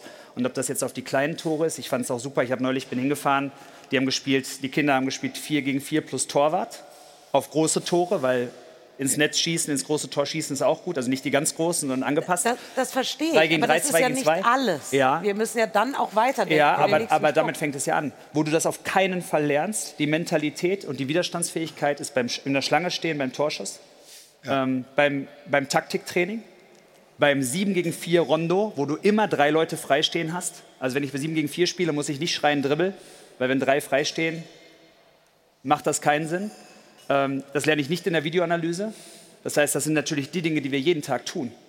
Und wenn wir, wenn wir das in den Vordergrund drücken und wenn du 4 gegen 4 spielst, ihr, ihr wisst, wie scharf das ist, wie das wehtut, wie das auch brennt. Und du musst immer in die Duelle, du musst immer da rein. Dann macht das mit dir was auf der sportlichen Ebene, auf der körperlichen Ebene, Ebene aber auch extrem auf der mentalen Ebene, weil da musst du dann, da musst du dann beißen. Und das geht ja nicht, es geht ja nicht um das nächste Spiel. Es geht nicht darum, dass ich jetzt hier eine Mannschaft übernehme oder wir fahren jetzt zur Nationalmannschaft und jetzt trainiere ich dreimal so und dann ist alles anders. Aber wenn du das mal ein halbes Jahr machst, aber wenn du das mal Ja, ein aber, Jahr aber ihr wisst ja auch um die Beispiele, die wenn Situation dann 16, 17 werden, erstes Mal Aufmerksamkeit kriegen, wenn die Vereine kommen, mit Geldwinken, Berater, Familien, all das, was dazugehört. Ähm, wie kriegen wir die Leidenschaft Ja. zurück mit Stolz für die deutsche Aber glaubst du, dass bei Nationalmannschaft? den Engländern, die verdienen ja mehr, die Engländer. Die Belgier, die werden jetzt auch nicht mit, mit nichts bezahlt. Das heißt, diese Situation haben alle. Alle. Und, Und die das- Norweger, und find- Norwegen ist gut, Dänemark ist gut, die haben ja jetzt vom Lebensstandard nicht weniger als wir. Ich finde, wir müssen da auch was auseinanderhalten, weil wenn wir immer nur über NLZ und über die U-Mannschaften des, DFB sprechen, dann reden wir ja schon über die, die richtig gut kicken können. Das sind ja die Guten, aber wir müssen ja die Basis sozusagen, das, aus dem sich das speist, vergrößern. Und, das tun wir. Am, und das ist, das je- ist jeder glaube ich, ist das, eingeladen. Und wir müssen auseinanderhalten, ob wir von Training sprechen oder von Wettkampf. Aber das geht ja ist jetzt Hand in Hand. Ja, aber das ist erstmal Training gewesen. Aber ich will eine Tabelle haben. Das ge- geht nicht, ganz kurz, weil wenn du aus 15 Mannschaften. Sollen wir mal einmal kurz auf dieses ja. Funino äh, äh, gucken? Einfach nur da, da, das, was Ja. mal, das, was mal sehen Genau. und mit den Bildern noch mal erklärst und ge- gerne auch das, was die Tabelle angeht. Genau. Das ist das Spiel, ähm, das 3 gegen 3 auf vier Tore. Nochmal, das ist für mich nicht alles, weil auf, auf, du kannst auch, auch normale Tore dahin stellen. Spielst 3 gegen 3 mit Torwart und mit fliegenden Torwart. Aber guckt euch mal an, wie viele relevante Fußballaktionen es daran gibt. Aber darf ich da Ganz kurz, lass Ja. uns einmal das gucken. Lass uns einmal zusammen das gucken. Jetzt hat Orange den Ball und jetzt geht sofort los mit Dribbling, mit 1 gegen 1. Du kannst nicht mal auf den Torwart hier rausspielen. Das heißt, du musst in das Duell. Hier ist eine wunderbare Situation, den, ähm, den Ball mit der Sohle weggezogen, hier rechts auf links und reingeschossen. Und jetzt drehen sie sich um und spielen wieder nach vorne. Und wenn du jetzt dir dagegen ein 6 gegen 6 oder 7 gegen 7 für Kinder vorstellst, dann haben die darin einfach nicht, nicht doppelt so viel Aktionen, sondern viermal so viele Aktionen. Aber, aber, wir suchen Mittelstürmer und bei dem Spiel hätte Klaus Fischer keinen Fallrückzieher gemacht. Ja, deswegen aber, aber Alfred, ja, ist doch so. Aber die müssen erst mal dahin kommen. Ja, die müssen erst mal dahin kommen. Und das müssen sie erst mal lernen. Ich glaube, hier muss man ganz klar wirklich unterscheiden, dass du, wenn du reingehst bei den 5, 6, 7, 8-Jährigen, dass sie wirklich viele Kontakte haben, viele Abläufe und so weiter. Ich glaube, das ist äh, ganz, ganz wichtig äh, für die Entwicklung. Alfred, du hast gesagt, mit der Gier, der Wille, ganz entscheidend. Ganz entscheidend übrigens, um, um sich zu unterscheiden zwischen einem guten Spieler und einem sehr guten Spieler ist, wir haben alle Talent, wir gehen alle rein, wir sind alle talentiert. Aber der Unterschied ist ja nachher, wenn du 12, 13 oder 14 bist, bin ich so gierig, bin ich bereit, über Grenzen hinauszugehen. Darum geht es ja beim Hannes nicht, in, dieser, in diesen Spiel- und Trainingsformen bei den 6, 7, 8-Jährigen. Ich glaube, da unterscheidet es sich dann, und jetzt springen wir in die A-Nationalmannschaft, wenn wir mal die letzten Turniere nehmen und wir sehen unsere deutsche Nationalmannschaft. Das ist Katastrophe. Also wer einschaltet, hat wahrscheinlich dann Schaden oder keine Ahnung. Wenn ich aber, wenn ich, aber wenn ich den, nein, nein, was? Wenn ich aber dann den Vergleich sehe und ich nehme zum Beispiel die kroatische Nationalmannschaft, die mich bei allen Turnieren, ob das die Weltmeisterschaft war, wie auch immer, mit der Bereitschaft, diese Leidenschaft, diese, diese Gier, erfolgreich zu sein, die haben wir doch in keinem Turn letzten Turnieren niemals gezeigt. Und ich glaube, das fängt auch ein Stück weit dann bei den 10, 11, 12-Jährigen an, denen das reinzubringen in die Köpfe, was es heißt, mit Niederlagen umzugehen, weil, und das weißt du auch, durch Niederlagen wirst du immer mehr lernen, als wenn du von Sieg zu Sieg eilst. Dann beschäftigst du dich nicht mit dem Spiel. Du beschäftigst dich damit, wenn du Niederlagen einsteckst, und das musst du auch. Und ich glaube, das ist ganz entscheidend auch für eure Aufgabe, oder, oder eure Aufgabe ist es, auch den Kindern das beizubringen, diese Gier und die Bereitschaft, Leidenschaft zu entwickeln, weil darauf schauen ja alle Zuschauer. Und wenn ich sehe, unsere deutsche Nationalmannschaft, die irgendwo, und jetzt fangen wir leider Gottes damit an, abgeschottet irgendwo sind, mit dem eigentlich gar nichts zu tun haben wollen, ähm, sich dann angucken, nach dem Spiel Selfies zu machen, da muss ich sagen, da hört es denn bei mir, und ich habe da oben gespielt, dann auch auf. Ja? Aber Weil dann hast du ja Thema, den ne? Jetzt Eindruck, denen ist es ja eigentlich egal. Und die sind die Vorbilder für die, die unten anfangen. Aber jetzt springen wir trotzdem weg von dem eigentlichen Thema. Naja, ähm, aber das Prinzip, Hannes, Natürlich. das Prinzip, Hannes, ihr, ihr müsst auch an die oben ran, an die A-Nationalmannschaft und denen sagen, verhaltet euch ordentlich, legt die Leidenschaft an den Tag, seid bereit, alles zu geben und zu opfern für die deutsche Nationalmannschaft. Dann werden wir auch eine Niederlage verzeihen. Weil auf die, und ich wiederhole mich, gucken alle kleinen Menschen und Kinder, die da oben mal hin wollen. Das ist eine Katastrophenvorbildfunktion der deutschen Nationalmannschaft.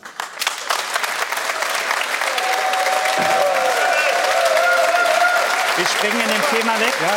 Ähm, Aber, aber es ist halt kompliziert, weil alles irgendwie mit allem zusammenhängt. Nein, nein, ja? nein, weil wir springen davon weg, weil wir es gar nicht mehr gewohnt sind in den Inhalten und uns dieses, die Geschichte zu erzählen, wie sollen junge Menschen in Deutschland groß werden im, im Sport. Bei Schule ist genauso. 29 Kinder in der Grundschulklasse. Ist zu viel. Ist zu viel. Ja, und, klar. äh, das ist ja auch klar, dass da, ähm, dass da Kinder, wenn du eine Ganztagsschule machst, aber holst die Hobbys, die Leidenschaften nicht in die Schule, natürlich ist das auch ein Thema. Spielen wir nur noch 3 gegen 3 und 4 gegen 4? Nein, weil später die Flanke, der Kopfball, der, äh, der Fallrückzieher von mir aus, der Flugball ist da nicht drin. Wir nehmen auch nicht die ganze Woche in Beschlag. Aber wir, es wird nur gut, wenn es stringent ist. Sonst passiert Folgendes. Ein Kind fängt an, Fußball zu spielen, spielt jetzt hier die, die ganzen Formen, entwickelt sich gut. Jetzt hat es einen U13-Trainer, der aber sagt, ja, Rondo ist überragend. Ich gucke nur Pep Guardiola. Also spielt er nur noch Rondos. Kein Zweikampf, kein Torschuss Ja. und so weiter. Der, der nächste Trainer sagt, ich bin Taktik, finde ich super.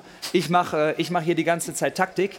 Kein Zweikampf, kein Torschuss, keine Basics. Das heißt, in dem Moment, wo wir das, was die Basis von Fußball ist, jede Woche auf Deutschlands Plätzen abbilden, dann wird auch alle, die gut werden sollen, werden auch gut. Dann verhindern wir keinen. Und wir dürfen unsere Kids, die Kids nicht unterschätzen. Es gibt ganz, ganz viele, die haben den Ehrgeiz und den Hunger, sechsmal die Woche Fußball zu spielen. Äh, Die sagen ihren Eltern mit acht Jahren, ich möchte Profi werden. Und die Eltern sagen dann im besten Fall, ich will das nicht verhindern und geben ihnen die Chance dazu. Das sollten wir nicht unterschätzen. Und da sind wir Erwachsene, die gefordert sind, das zu machen. Und wir können sehr klar sagen, was du trainieren musst, damit du keine Karriere verhinderst. Sonst das Rondo in der U14 als Schwerpunkt des Trainings, das in der Schlange stehen beim Torschuss, verhindert Karrieren. Und das dürfen wir nicht mehr machen, weil wir haben jetzt 2023 und wir können nicht denken, weil wir äh, ein Fußballland sind und weil wir in den Bereichen gut aber, waren, aber ich stand auch oft so in der Schlange und wurde auch. Ja, Aber du hast am du Aber hast du hast du Garage- ich verstehe, was du meinst, mit den aber Stefan, du hast vorm Training schon zwei Stunden 4 gegen Ja, ja. 4 gespielt und bist dann hingegangen. Du konntest über einen nicht ganz so guten Trainer hinweggehen. Das können die Kinder heute nicht mehr. Das ist nicht mehr möglich. Ja, da müsst ihr da ja auch ansetzen. Ja, das überall. ist ja die nächste große Baustelle. Darüber müssen wir überall. auch sprechen. Hier machen wir auch gleich nach einer kurzen Pause.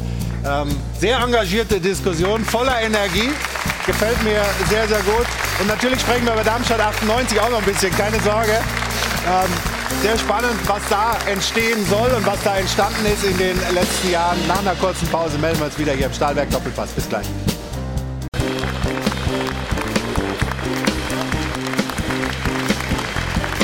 Wir sind zurück aus dieser kurzen Pause hier im Stahlwerk Doppelpass mit Hajo von Hadeln und Band.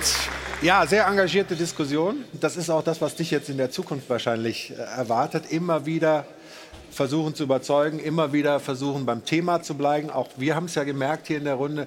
Dann Christian, dir ist es auch aufgefallen. Dann geht es dann um die Mentalität der Profis äh, und, und um gleichzeitig um das Schulsystem und andere Dinge. Es ist halt sehr, sehr komplex. Was Stefan sagt, stimmt ja. Nur das Problem, was wir im deutschen Fußball im Moment haben, wenn ich mir halt die Nachbarländer angucke, vor allen Dingen Frankreich und England, dann ist halt in Deutschland der, die Quelle ziemlich am Versiegen. Die stellen einfach mehr Nachwuchskräfte auf ganz hohem Niveau her. Das sehen wir ja auch, wie die deutschen Vereine im, im Bereich zwischen 19 und 21 sich verstärken. Die haben ja gar nicht mehr sozusagen die Möglichkeit, sich mit Top-Talenten aus Deutschland zu verstärken, weil es die im Moment nicht gibt. Also müssen mehr entwickelt werden. Und darum geht es erstmal. Dann kann ich natürlich obendrauf nochmal wieder eine Mentalitätsdebatte führen.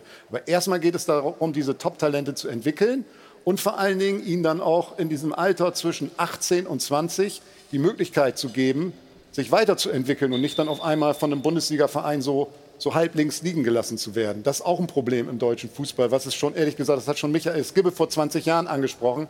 Ich sehe das Problem, ehrlich gesagt, noch immer. Aber das sage ich jetzt als Profitrainer. Ähm, Ja. Ich habe viele junge Leute eingesetzt. Wenn man sich das nochmal anguckt, Stuttgart, Hamburg, wir haben mit, mit ganz jungen Spielern ge, äh, gespielt. Und dann kriege ich jetzt ab und zu nochmal ein Trikot, wenn äh, einer in die Premier League wechselt oder so. Aber Ja. die müssen natürlich auch gut genug sein, Ja. dass sie spielen können. Also jetzt von den Trainern zu erwarten und von den Vereinen, dass sie junge Leute ein, einsetzen. Wenn die- andere besser sind, Ja, wenn andere besser sind und du verlierst dann die Spiele, dann gehst du halt drei Wochen später nach Hause. Und, ähm, Aber und es gibt Vereine wie zum Beispiel den SC Freiburg, der das sagen wir mal, besser schafft als andere äh, Ja. Spieler aus dem eigenen Nachwuchs auch dann in die Bundesliga. Ja, weil die stringent über, das, über den ganzen Weg skizziert haben, wie sie sich entwickeln sollen. Und dann sind die Spieler auch einfach auf einem, auf einem sehr, sehr hohen Niveau. Ähm, werden dann natürlich auch top begleitet von dem Trainerteam, die auch ganz viel Erfahrung haben. Aber ohne die Qualität der Spieler geht das nicht. Das ist nicht möglich und die Qualität kriegst du nicht so, Hm. sondern das ist, äh, das musst du, da musst du den ganzen Weg hart für arbeiten. Und du musst die Basis mitnehmen. Und wir, wir haben ja hier, unser Publikum, das ist ja mehr oder weniger echt die Basis des Fußballs. Sind Fußballfans, sind Menschen, die mit Fußball zu tun haben. Und Ruth, du hast jemanden gefunden, der auch auch Trainer ist. Ich mache mich gleich auf den Weg, Ja. ähm, will aber an der Stelle auch noch einen Tweet vorlesen. Wir merken hier in der Diskussion, es geht einfach auch um unterschiedliche Ebenen. Wenn wir beim Leistungssport sind, dann sagt hier ein User, mein Sohn war beim DFB-Stützpunkt, dort wird Ego gefördert, kein Mitspielen, kein Team, nur blind aufs Tor rennen und Trainer, die sich fühlen wie Götter. Spaß wird dort- nicht vermittelt. Also das ist der Eindruck eines Users, dessen Sohn dort eben beim Stützpunkt war. Und andere sagen natürlich, es wäre gerade zu diesem Thema so wichtig, auch mal Leute aus dem Amateurfußball einzuladen, denn die sind ja noch mal näher dran. Wir haben jetzt zwar keinen eingeladen, aber ich werde mich mal hier in der Runde auch ein bisschen umschauen. Und ich weiß, dass Michael zum Beispiel Trainer ist. Michael, schön, dass du da bist. Welche Mannschaft trainierst du? Ja, eine U13 auf äh, Kreisbezirksebene. Das, da sind wir doch schon mal an der Basis angelangt. Das heißt, wie ist deine Einschätzung zu dieser ganzen Diskussion? Was davon kommt bei euch an und welche Wünsche würdest du vielleicht vorbringen? Ja, ich glaube, man muss natürlich trennen zwischen dem Leistungs- und dem Breitenbereich, wobei, wenn, wenn du sagst, ich sag mal du, wenn die Breite dann die Spitze auch generieren soll, dann ist es schon wichtig, dass, dass wir weniger Kinder haben, die aufhören, dass der Spaß dabei ist. Und da ist das Konzept wirklich eine ganz gute Sache, wenn vielleicht auch nicht ganz neu. Ähm, Horst Wein hat es, glaube ich, schon äh, lang entwickelt. Und ähm, kann ich einfach nur sagen, dass es mehr Spaß macht, dass es spielerischer ist und da sicher seinen Zweck erfüllt. Ich darf vielleicht einen Punkt dabei noch äh, platzieren, dass es darum geht, Trainer zu finden, ist extrem schwer, die dann auszubilden, die mitzunehmen, die zu qualifizieren. Das ist ein großer Punkt, der, glaube ich, nicht vergessen werden sollte bei aller konzeptioneller Arbeit, die wichtig ist, aber dann am Schluss auch ähm, die Bereitschaft fürs Ehrenamt äh, zu gewährleisten, ähm, zu unterstützen, auch auszubilden und mitzunehmen. Vielen, vielen Dank. Sehr guter Aspekt, wunderbar. Ich gebe es gerne weiter an. viele essentielle Punkte drin. Wir haben, äh, wir haben viele Leute aus der, aus der Basis, die jetzt schon so trainieren. Freunde von mir, die ihre Kinder trainieren, die vor zwei Jahren bei mir zu Hause waren und die genau das gemacht haben. Ähm, in Schwerte-Ergste, die C-Jugend, der Verein hatte noch nie eine Mannschaft, die Bezirksliga gespielt hat. Die haben jetzt zwei Jahre so trainiert und sind jetzt das erste Mal in die Bezirksliga aufgestiegen mit äh, 19 zu 1 Toren in der Aufstiegsrunde. Ich bin dann hingefahren, habe mir zwei Spiele angeguckt. Das Besondere war aber, dass die Nummer 11, 12, 13, 14 eingewechselt haben und die waren immer noch gut. Und das ist nur möglich, wenn du in kleinen Formaten trainierst, weil das sind die auf der kleinen Ebene, die sonst immer runterfallen, weil die immer auf mehreren Feldern trainiert haben. Ähm, wir müssen den Eltern helfen, den, den, es sind ganz viele Freunde mir, die trainieren ihre Söhne. Mein Bruder fängt jetzt an, seinen vierjährigen Sohn im Fußball zu trainieren, weil sonst keiner macht, damit er spielen kann. Und so ist es ja fast überall. Denen müssen wir helfen. So, was ist das Format und wie begleitet man so ein Feld? Also zum Beispiel, jetzt nehmen wir das 3 gegen 3 und du, du hast einen, Papa, eine Mama, die du daneben stellst. Wenn du nur dafür sorgst, dass immer der neue Ball kommt, schnell ein neuer Ball und du schaffst es, dass sie zusammen angreifen und zu verteidigen, machst du sofort gutes Training. Ist ganz einfach, denkt man, aber du bist schweißgebadet danach, weil äh, mit den Kids, äh, wenn du da mal 10 mal 3 Minuten gespielt hast, das ist richtig Arbeit, aber das reicht, das reicht. Du musst sie dann nicht noch im Detail coachen und das noch erklären, weil sie einfach ihre Erfahrungen machen. Da müssen wir den Eltern helfen, den Trainern an der Basis, dass gutes Training im Setting nicht kompliziert sein muss und dass, wenn du das machst, es immer gut ist. Und wenn ich dann natürlich dann noch zusätzlich ein bisschen baue, ein bisschen eine defensive Position coachen kann, dann geht das dazu. Und das nimmt auch Ängste. Weil du denkst, man will das ja auch gut machen. Und jetzt ist das, fühlt sich das total wild an. Jetzt fängst du im Internet an zu suchen und äh, weißt nicht, was du machen sollst. Und deswegen ist auch jeder Trainer und jede Trainerin in Deutschland eingeladen. Die Interviews mit Peter Hermann und Hermann Gerland, ich weiß nicht, hast du die schon gesehen? Ähm, das ist das Erste. Dann haben wir die ganzen Formen jetzt bei Fußball.de. Jeder kann sich die Formen angucken, wo wir sagen, das sind die besten Formen für uns. Wir haben jetzt Sandro, Sven, Lars, Hanno, schießen wir jetzt nach. Und damit haben wir schon ein Repertoire, wo wir den, wo wir den Leuten helfen können, Kurze Frage, das gut macht zu machen. es auch wirklich jeder? Nein, jeder macht das nicht, Wie Laura. ist die Res Resonanz? Die Resonanz ist, keiner sagt, es ist falsch. Keiner. Ähm, aber die Veränderung, die ist natürlich für uns Menschen nicht ganz so einfach. Aber wir haben damit schon, schon Einfluss. Das Problem bis jetzt ist, dass mache ich eine Fortbildung, da sind 70 Stützpunkttrainer und nur fünf haben die Videos gesehen, weil die gar nicht wussten, dass es die gibt. Das heißt, wir müssen laut sein. Ich muss auch dann heute, ich komme auch gerne, aber ich muss auch hier hinkommen. ähm, wir müssen erstmal an die Leute kriegen, dass es das gibt und was für, was für Persönlichkeiten auch dahinter stehen und Mhm. aus den verschiedenen Generationen sagen, ey, das ist gut, dass erstmal die Leute sich überhaupt damit beschäftigen. Das können wir heute machen. Man kann innerhalb von drei Tagen das Material anschauen und ich kann, am, äh, ich kann übermorgen eine Mannschaft trainieren und das umsetzen. Das ist einfach. Aber ich muss es mir angucken und wir brauchen als Deutschland das Mindset, dass wir es besser können. Und dafür brauchen wir Öffentlichkeit. Du Öffentlichkeit, ihr Öffentlichkeit. Und wir sind sehr froh, dass wir das heute ein bisschen organisieren konnten. Hannes, danke für den engagierten Vortrag hier. Ich würde, Äh, aber, ja. ich würde trotzdem sehr gerne wissen, ähm, Eingangsfrage aus eurem äh, Beitrag. Äh, Ist ihm jetzt klar, dass er den deutschen Fußball retten muss, ja oder nein? Spätestens jetzt ist ihm das klar. Ich bin nach Stuttgart gegangen und nach Hamburg. Ich habe auch davor keine Angst. Kommen wir zu Darmstadt 98. Carsten Willmann ist hier als sportlicher Leiter. Ähm, Darmstadt äh, war schon mal in der Bundesliga, ähm, ist jetzt wieder aufgestiegen und die Euphorie war riesig. Ich habe vorhin schon gesagt, eingangs ähm, der Saisonstart ist es nicht so geglückt, wie man sich das wünscht. Aber man hatte ja auch vorher schon das Programm gesehen. Dass das nicht einfach wird, ist auch klar. Der Verein aus dem hessischen SV Darmstadt 98.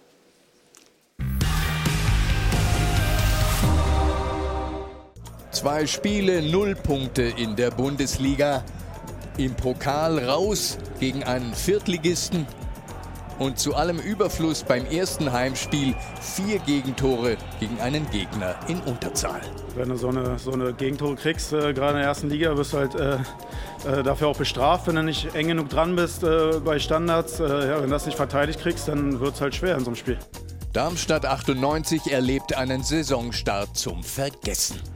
Der schlechte Start überdeckt ein bisschen die große Euphorie, die der Aufstieg der Lilien vor drei Monaten ausgelöst hat. Darmstadt 98 wollte mit dem neuen Stadion eine Bereicherung der ersten Liga sein. Wenn man weiß, wie alles vorher war, ist das schon ein, ein absoluter Meilenstein und ein sensationeller Fußballstandort in Deutschland. Und eine Mannschaft, die mitspielen und den Ball haben möchte. 68 Prozent Ballbesitz gegen Union und sogar 18 zu 12 Torschüsse. Jürgen Klopp ist ein Freund von Thorsten Lieberknecht und Darmstadt-Sympathisant.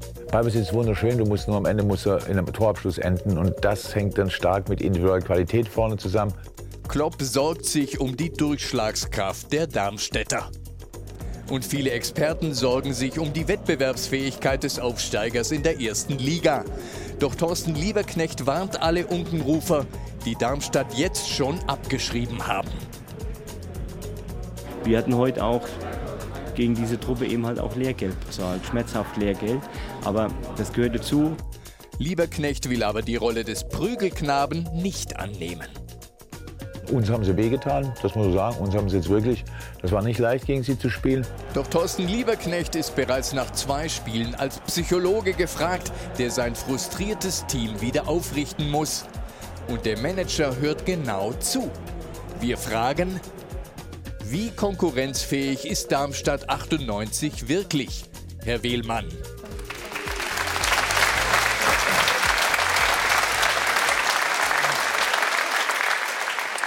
Absolut konkurrenzfähig, wenn man das erste Spiel in Frankfurt gesehen hat, wo wir ja eigentlich einen Punkt hätten mitnehmen müssen und die Frankfurter, glaube ich, froh waren, dass das Spiel um war. Wir haben gestern in dem Spiel gegen Union Berlin wirklich Lehrgeld bezahlt mit drei Standardsituationen. Das erste, Spiel, äh, erste Tor war noch in Gleichzahl, muss man fairerweise sagen. Ähm, trotz alledem haben wir drei Tore nach Standards gekriegt. Man hat die Szenen gesehen, wir hatten auch Möglichkeiten, die Tore zu machen, in Frankfurt genauso wie gestern auch. Ähm, von unseren finanziellen Möglichkeiten muss man halt auch einfach sagen, du kommst aus der Formel 1, sind wir ein äh, sehr gut, getunter Golf, der im Formel 1-Rennen mitfährt auch. Und äh, das ist einfach so, ja, das muss man sagen. Ähm, aber letztendlich ist es so, und ich werde jetzt keine Floskel rausnehmen, vielleicht ist es nachher aber auch dann so, dass bei einem der Tank leer gewesen ist von den Formel 1-Fahrzeugen und zwei haben Plattfuß und dann haben wir unser Ziel erreicht. Naja gut, ihr, ihr könnt euch vielleicht darauf ähm, oder könnt darauf hoffen, dass andere schwächeln, aber ihr müsst ja erstmal eure eigenen Stärken äh, einbringen und versuchen zu entwickeln. Also die finanziellen Möglichkeiten sind andere, ähm, sind kleinere als bei den meisten Kon äh, Konkurrenten in, in der Bundesliga. Was können eure Stärken, was können eure Pluspunkte sein über die Strecke von 34 Spieltagen? Unsere Stärke war immer die Gruppe. Das war auch schon in der zweiten Liga so. In den Saisons davor genauso, dass wir nicht über uns eine Qualität sozusagen zusammenkaufen, sondern die Qualität entwickeln. Das haben wir in den vergangenen Jahren geschafft. Deswegen sind wir auch aufgestiegen, dass wir eine sehr gute Gruppe haben. Der Verein äh, als gute Gruppe auftritt, ob es das Präsidium ist, ob es die, das Trainerteam ist, die Mannschaft insbesondere auch, weil wir die in Anführungsstrichen finanziellen Nachteile, die gegenüber anderen haben, durch die Gruppe aufgefangen haben. Und deswegen ist es immer noch exorbitant sensationell, dass wir es geschafft haben, aufzusteigen in die Bundesliga. Und da werden wir auch alles dafür tun, die Erwartungshaltung, so wie wir in die Liga reingekommen sind als 18er, dass wir auch so rausgehen, da werden wir alles dafür tun, dass das nicht so ist. Nun könnt ihr qua der finanziellen Möglichkeiten euch natürlich auch nicht Erfahrung großartig dazu kaufen. Gestern im Spiel gegen Union äh, der eure Mannschaft insgesamt 84 Bundesligaspiele als Erfahrung. Keiner hatte jemals ein Bundesligator geschossen von denen, die auf dem äh, Feld standen. Ähm, reicht trotzdem dann die Qualität?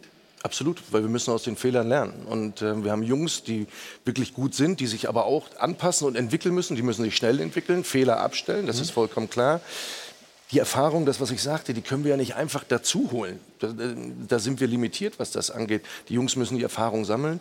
Und selbst wenn wir jetzt, ähm, wenn ich sage, die Gruppe ist entscheidend, wenn ich jetzt fünf Leute in, in den Verein hole oder in die Mannschaft hole, die vielleicht Bundesliga-Erfahrung haben, was macht das mit den Jungs sozusagen, die auch vorher da gewesen sind? Mhm. Ähm, wir funktionieren als Gruppe, da kommen fünf. Und ob es die Garantie gibt, dass du denn in der Liga bleibst, dass die ihre Leistung so abrufen, das steht auf einem ganz anderen Blatt Papier. Deswegen müssen wir uns immer wieder weiterentwickeln, diese Schritte gehen, Jungs nach vorne zu bringen auch und weiterzuentwickeln. Wer da natürlich eine ganz wichtige Rolle hat, ist der Trainer. Absolut. Thorsten Lieberknecht. Verlängert habt ihr jetzt bis 2027. Das heißt, er ist der Mann, der Darmstadt führt, auch wenn ihr vielleicht da hinten nicht wegkommt? Geht absolut, der, absolut. Ist auch der Mann, wenn ihr wieder runtergehen solltet? Absolut, weil ja? letztendlich sind wir ein Verein in Entwicklung und Thorsten, was der geleistet hat bei uns, ist sensationell mit den Jungs, die wir da haben, mit dem Gesamtverein. Er passt zu unserem Verein, deswegen auch die logische Konsequenz, langfristig mit ihm zu verlängern auch. Es gibt andere Vereine, die machen das, ja, vielleicht nicht, aber wir sind voll davon überzeugt. Deswegen haben wir es auch gemacht, um auch gar keine Diskussion aufkommen zu lassen, weil wir sind von dem Trainer überzeugt, den Weg mit ihm zu gehen. Und wir müssen uns über die Jahre hinweg entwickeln. Und wir sind jetzt in die Bundesliga gekommen, da müssen wir uns entwickeln. Wir haben erfahrene Jungs in der Mannschaft, die haben vielleicht nicht so viel Bundesliga-Erfahrung, aber wir haben auch hochveranlagte Spieler, die sich entwickeln können auch. Und das ist der Weg, den wir als Darmstadt 98 auch gehen müssen. Also schauen wir mal rein ins Spiel. Ähm, das ging für Darmstadt nicht besonders gut los, weil Union schon in der vierten Minute in Führung ging. Ähm, Carsten, was ist deine Beobachtung oder deine Analyse jetzt am Tag danach? Dass wir uns, ähm, ja, da kommen wir vielleicht zu dem Thema Zweikampf auch, ähm, sicherlich auch naiv angestellt haben in der Situation. Ähm, dass ein Spieler äh, von Union Berlin halt auch ein Tor geschossen hat, den sie dazugeholt haben, der eine exorbitante Qualität hat. Ähm, aber da müssen wir uns halt einfach besser in der Verteidigung positionieren. Wir dürfen den Ball nicht ins Zentrum köpfen. Wir müssen enger an den Leuten sein, dort auch eher zupacken, vielleicht mal das Foul machen. Da ist auch ein Spieler mit dabei, den Hannes Wolf auch schon trainiert hat, den wir aus dem eigenen Nachwuchs entwickelt haben. Mhm. Aus dem kleinen NLZ, ein Clemens Riedel, der als U19-Spieler schon in der zweiten Liga gespielt hat, der jetzt in der Bundesliga seine Erfahrungen sammelt. Wir hatten gegen Eintracht Frankfurt hatten wir neun Debütanten in der Bundesliga. Jetzt kommen noch ein paar mit dazu auch. Ja. Die Jungs müssen schnell lernen, das ist klar. So, und ähm, das ist einfach wichtig, weil die Jungs haben auch äh, ihre Qualität, die haben sie auch gezeigt die Abschlüsse können halt auch reingehen, ob es ein Kopfball äh, an Pfosten ist, ob es äh, der Torwart, der gut hält. Letztendlich ist es so, dass die Jungs die Qualität dahin entwickeln müssen. Das mussten wir auch in der zweiten Liga. Wir haben einen Serdar Dursun abgegeben mit 27 Toren, äh, der ist Torschützenkönig geworden auch. Mhm. Jeder, jeder hat gefragt, wie wollt ihr das ändern? So, und da müssen wir eine kreative Lösung finden. Jungs finden, die in diese Rolle reinwachsen und dann wieder dahin kommen. Philipp Tietz haben wir jetzt verkauft nach Augsburg und das ist der Weg, den wir gehen müssen. Das sind andere Vereine in der Bundesliga, die, glaube ich, äh, genau dieselben Themen haben, wenn wir über Freiburg sprechen oder auch andere Vereine. Könnt ihr denn noch was machen bis zum Ende des äh, Transferfensters, bis sich das schließt? 1.9., 18 Uhr? Wir sind auf jeden Fall am Arbeiten dran und gucken, was wir machen können und was möglich ist. Und dann aber auch wichtig, was auch bei uns in die Gruppe passt. Das ist dann kommen wir auf die Formel 1, das Gesamtpaket, das muss stimmen. Ja.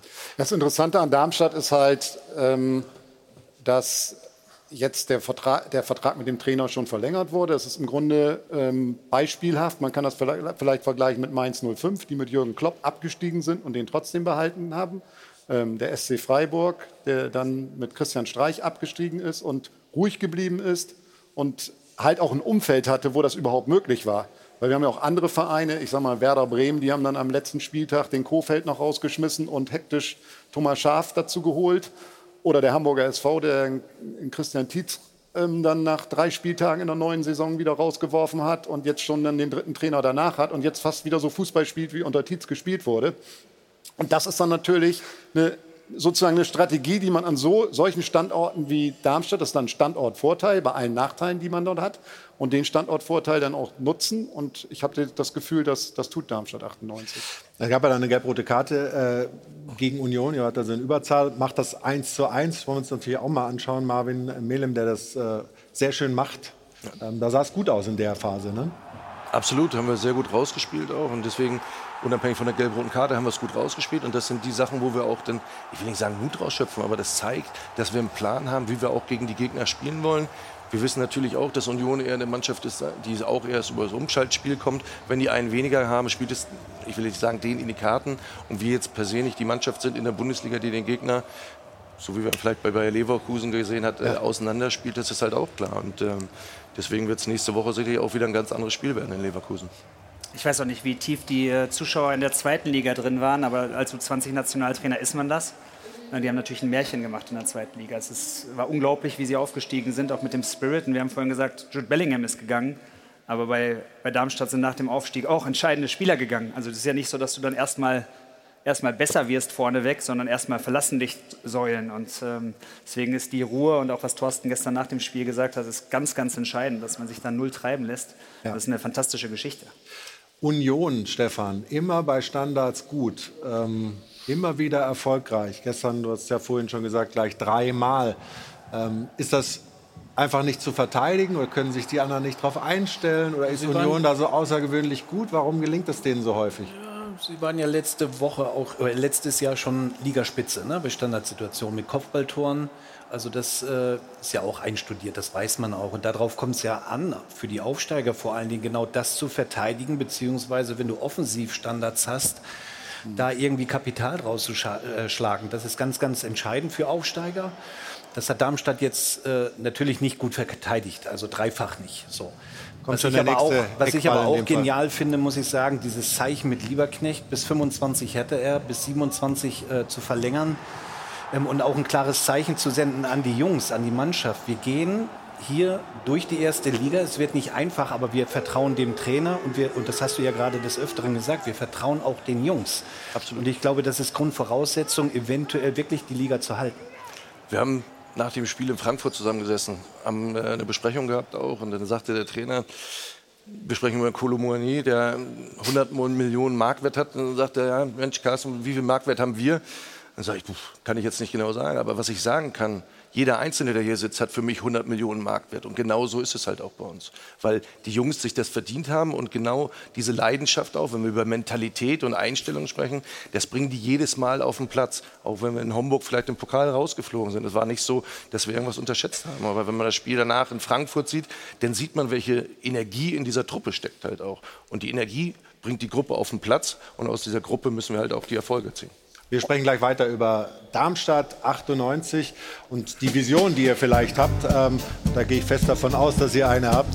Ähm, für die Zukunft. Und natürlich sprechen wir über einen großen Aufreger, den es äh, bei der ja, Feier, bei der, bei, der, bei der Siegesfeier der spanischen Fußballnationalmannschaft der Frauen gab. Alfred, da kommst du dann ins Spiel.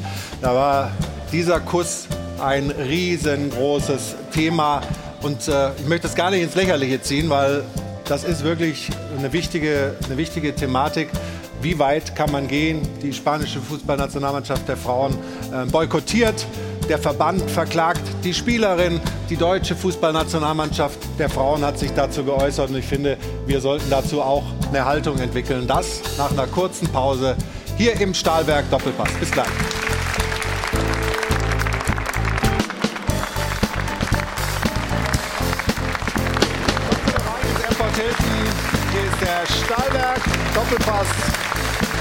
Am heutigen Sonntag. Wir sind beim Thema Darmstadt 98. Carsten Willmann, der sportliche Leiter, ist bei uns heute in der Runde. Und äh, ich habe vorhin mal von, von den Visionen gesprochen, vom Weg, den ihr gehen wollt.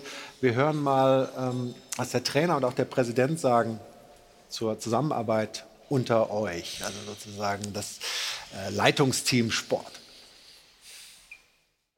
Wir sind ähm, kontrovers ähm, in unseren Meinungen und äh, finden aber immer, und das Wichtigste, immer einen Kompromiss, wo beide dann ähm, eine Klarheit haben in dem, was sie, was sie tun. Also von daher ist das, glaube ich, wichtig, dass wir ähm, in dieser Kontroverse, in dieser Kritik, äh, die wir uns äh, gegenseitig eben halt auseinandersetzen, dann Kompromiss finden und zielgerichtet äh, dann für den Verein da sind. Und das haben wir in den letzten zwei Jahren, finde ich, ähm, eindrucksvoll gezeigt. Wir sind in der ersten Liga und, ähm, ja, und haben uns das ähm, erarbeitet mit seiner Hilfe und eben in unserer Arbeit, wo nicht immer nur ähm, eine Kuschelphase da ist, sondern äh, oftmals eben in der Transferphase dann unterschiedliche Meinungen da sind. Aber entscheidend ist immer, man findet einen Kompromiss und äh, man vertraut sich dann gegenseitig. Und ist ein Hamburger Junge und seine dadurch geprägte Unaufgeregtheit und ein bisschen, äh, wie soll ich sagen, immer mal ein bisschen ruhig bleiben im teilweise überhitzten Fußballgeschäft, tut der ganzen Sache schon gut. Ja.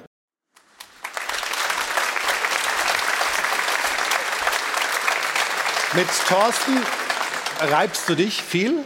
Ja, also nicht immer, aber genau wenn wir über Spieler diskutieren oder was ist gut, was ist schlecht, ähm, sondern für uns geht es immer darum, wie können wir was weiterentwickeln, wie können wir besser werden auch. Und deswegen ist es immer gut, ähm, wenn ich jetzt sage, Reibung erzeugt Energie, ist es immer gut. Kostet auch drei Euro. Geld, drei Euro. ja. die äh, spendiere ich dann gerne, aber ähm, das ist bei uns so und ich glaube, das muss auch so sein. Und wir tragen die Entscheidung, tragen wir alle gemeinsam und wir finden immer eine gemeinsame Lösung. Ähm, der Thorsten hat es Kompromiss genannt auch. Letztendlich geht es darum, wie können wir besser werden, mit der Mannschaft besser werden auch. Und das ist das Ist Ziel Thorsten dahinter. auf eine positive Art unangenehm? Ja, so kann man sagen, aber ähm, weil er auch fordernd ist und das ist ja auch gut so als Trainer. Hannes ist auch selber Trainer gewesen, Stefan auch. Ähm, natürlich muss man immer fordern. Das Trainerleben ist ja auch mittlerweile kurzlebiger geworden, auch ob die Vereine dafür zuständig sind, dass sie ähm, das so machen. Wir wählen einen anderen Weg auch.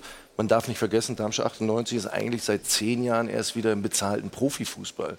Was sich dort entwickelt hat mit Stadion, Trainingsplätzen, mit Mannschaft, mit den Erfolgen auch, das ist eigentlich Lichtgeschwindigkeit, das muss man ganz klar sagen auch. Ja, das kann ich bestätigen.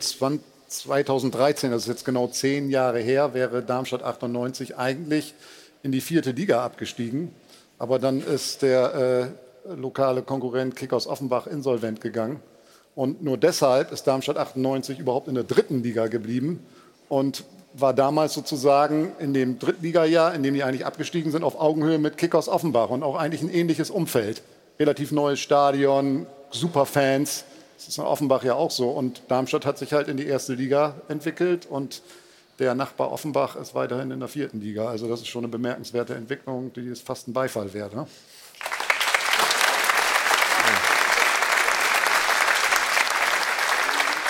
Sag mal ganz kurz noch, ich weiß, du wirst keine Namen nennen, du hast gesagt, ihr, ihr guckt noch, was noch geht. Äh, wo in, in, in eurer Mannschaft, in eurem Kader, auf welchen Positionen äh, gibt es noch vielleicht am ehesten Bedarf? Das Gute ist, dass wir in der Mannschaft viele Jungs haben, die auf vielen Positionen einsetzbar sind, weil wir halt auch so arbeiten und arbeiten müssen auch, weil wir auch einen Trainer haben, der gerne variiert und flexibel arbeitet auch. Deswegen gucken wir, was für ein Profil passt bei uns rein. Das ist noch nicht mal die einzelne Position, sondern wir können vielleicht intern in der Mannschaft vielleicht was verschieben. Es muss halt in die Gruppe passen, es muss eine Qualität mitbringen, die bei uns reinpasst auch. Deswegen ist es nicht unbedingt die einzelne Position, wo wir gucken auch. Na klar kann man jetzt sagen, wir haben wenig Tore geschossen, wir müssen noch was in der Offensive machen, aber das ist zu einfach, weil letztendlich ist es auch die Reihe dahinter, auch in der Spielentwicklung, wie kreiere ich Chancen auch. Deswegen kann es immer was Unterschiedliches sein und das ist das, was Thorsten auch meint, was wir auch kontrovers diskutieren. Auch. Spannendes Projekt, Darmstadt 98. Äh, Jetzt nächstes Spiel, wie gesagt, Leverkusen. Wird auch eine interessante Herausforderung. Wir werden auf jeden Fall den Weg äh, sehr interessiert verfolgen in dieser Bundesliga-Saison. Ich denke, bundesweit drücken dem Underdog eine ganze Menge Menschen die Daumen. Danke schön. von gerne. Und Ruth, du bist dran. Vielen Dank. Ja, du hast es vorhin schon angekündigt. Wir wollen auch noch ein Thema ansprechen, das nicht nur Spanien im Moment äh, sehr beschäftigt. Das ist der Kurseklar bei der Weltmeisterschaft der Frauen. Und zwar geht es da um den äh, spanischen Verbandspräsidenten Luis Rubiales, der bei der Siegerehrung Jenny Hermoso auf den Mund geküsst hat. Sie hat daraufhin deutlich betont, sie wollte das nicht. Sie habe sich als Opfer eines Übergriffs gefühlt. Er kann es nicht nachvollziehen. Er hat mehrfach gesagt, er werde nicht zurücktreten und hat das Ganze abgetan. Mittlerweile Mittlerweile sind alle 23 Weltmeisterinnen ähm, ja, in den Streik getreten, haben gesagt, unter dieser Verbandsspitze wollen wir nicht mehr spielen. 81 weitere Spielerinnen haben auch den äh, Rücktritt angekündigt. Und mittlerweile hat die FIFA Luis Rubiales zumindest mal vorübergehend 90 Tage gesperrt. Aber es wird noch ziemlich schmutzige Wäsche gewaschen, denn der Verband wirft jetzt ähm, ja, Hermoso vor, also bezichtigt sie der Lüge und das Ganze geht noch weiter. Es wird allerdings auch in Deutschland stark diskutiert. Viele Fußballerinnen haben sich geäußert und haben auch ein Statement unterschrieben, das Konsequenzen fordert. Allerdings Karl-Heinz Rummenigge beispielsweise sagt, er finde das im Eifer des Gefechts absolut okay. Und die Freiburger haben da gestern äh, auf ihre Art und Weise, die Fans haben reagiert und folgendes Plakat gezeigt. Faust statt Kuss für Rubiales und Rummenigge, sorry mit Verlauf, absolut okay. Jetzt bin ich sehr gespannt. Ich hoffe, ich konnte das einigermaßen zusammenfassen und auf den aktuellen Stand bringen. Aber es ist eben eine Diskussion, die auch uns beschäftigt. Demnach bin ich sehr gespannt auf die Meinung der Runde. Ja, danke dir, Ruth, dass du das so gut verständlich zusammengefasst hast. Jan Christian. Ähm, Müssen wir nicht zuerst mal. Nein, ich frage Ja, erst mal dich. ja. Ähm, Ja, ich ja, finde. aber ich finde es ich find's ehrlicherweise, äh, es ist ein Thema, natürlich ähm, betrifft das in dem Fall eine Frau, eine weibliche Fußballerin, aber es betrifft vor allem uns Männer, nämlich diesen, diesen Präsidenten des spanischen Fußballverbandes, der es offensichtlich völlig okay findet, einfach mal äh, eine Spielerin auf den Mund zu küssen, ungefragt. Ähm, und deswegen würde ich Ja, gerne deine was- Einschätzung dazu haben. Ja, was mich danach dann extrem gestört hat, ist dann der, der, der Umgang auch damit. Ich meine, man sieht auf, auf dem Bild ja auch, dass er ihren Kopf greift. Festhält. Ja, ihren Kopf greift und ähm, aus meiner Sicht übergriffiges Verhalten, dann hinterher noch zu sagen, das sei einvernehmlich gewesen und, ihr, und, und die Spielerin der Lüge zu bezichtigen und dann ein, bei einem außerordentlichen Verbandstag ähm, einen bizarren Auftritt äh, hinzulegen, bei dem noch der Nationaltrainer dann klatscht, der sich damit auch unmöglich gemacht hat in der Mannschaft. Kann mir nicht vorstellen, dass der spanische Nationaltrainer da dann noch eine Zukunft hat. Und es ist einfach so, dass Männer über Jahrhunderte im Fußball die Regeln gemacht haben und meinen, sie können die Regeln auch in Zukunft machen. Und die Zeiten sind halt vorbei. Es gibt halt die Frauen, die sich das nicht mehr gefallen lassen. Das finde ich gut so.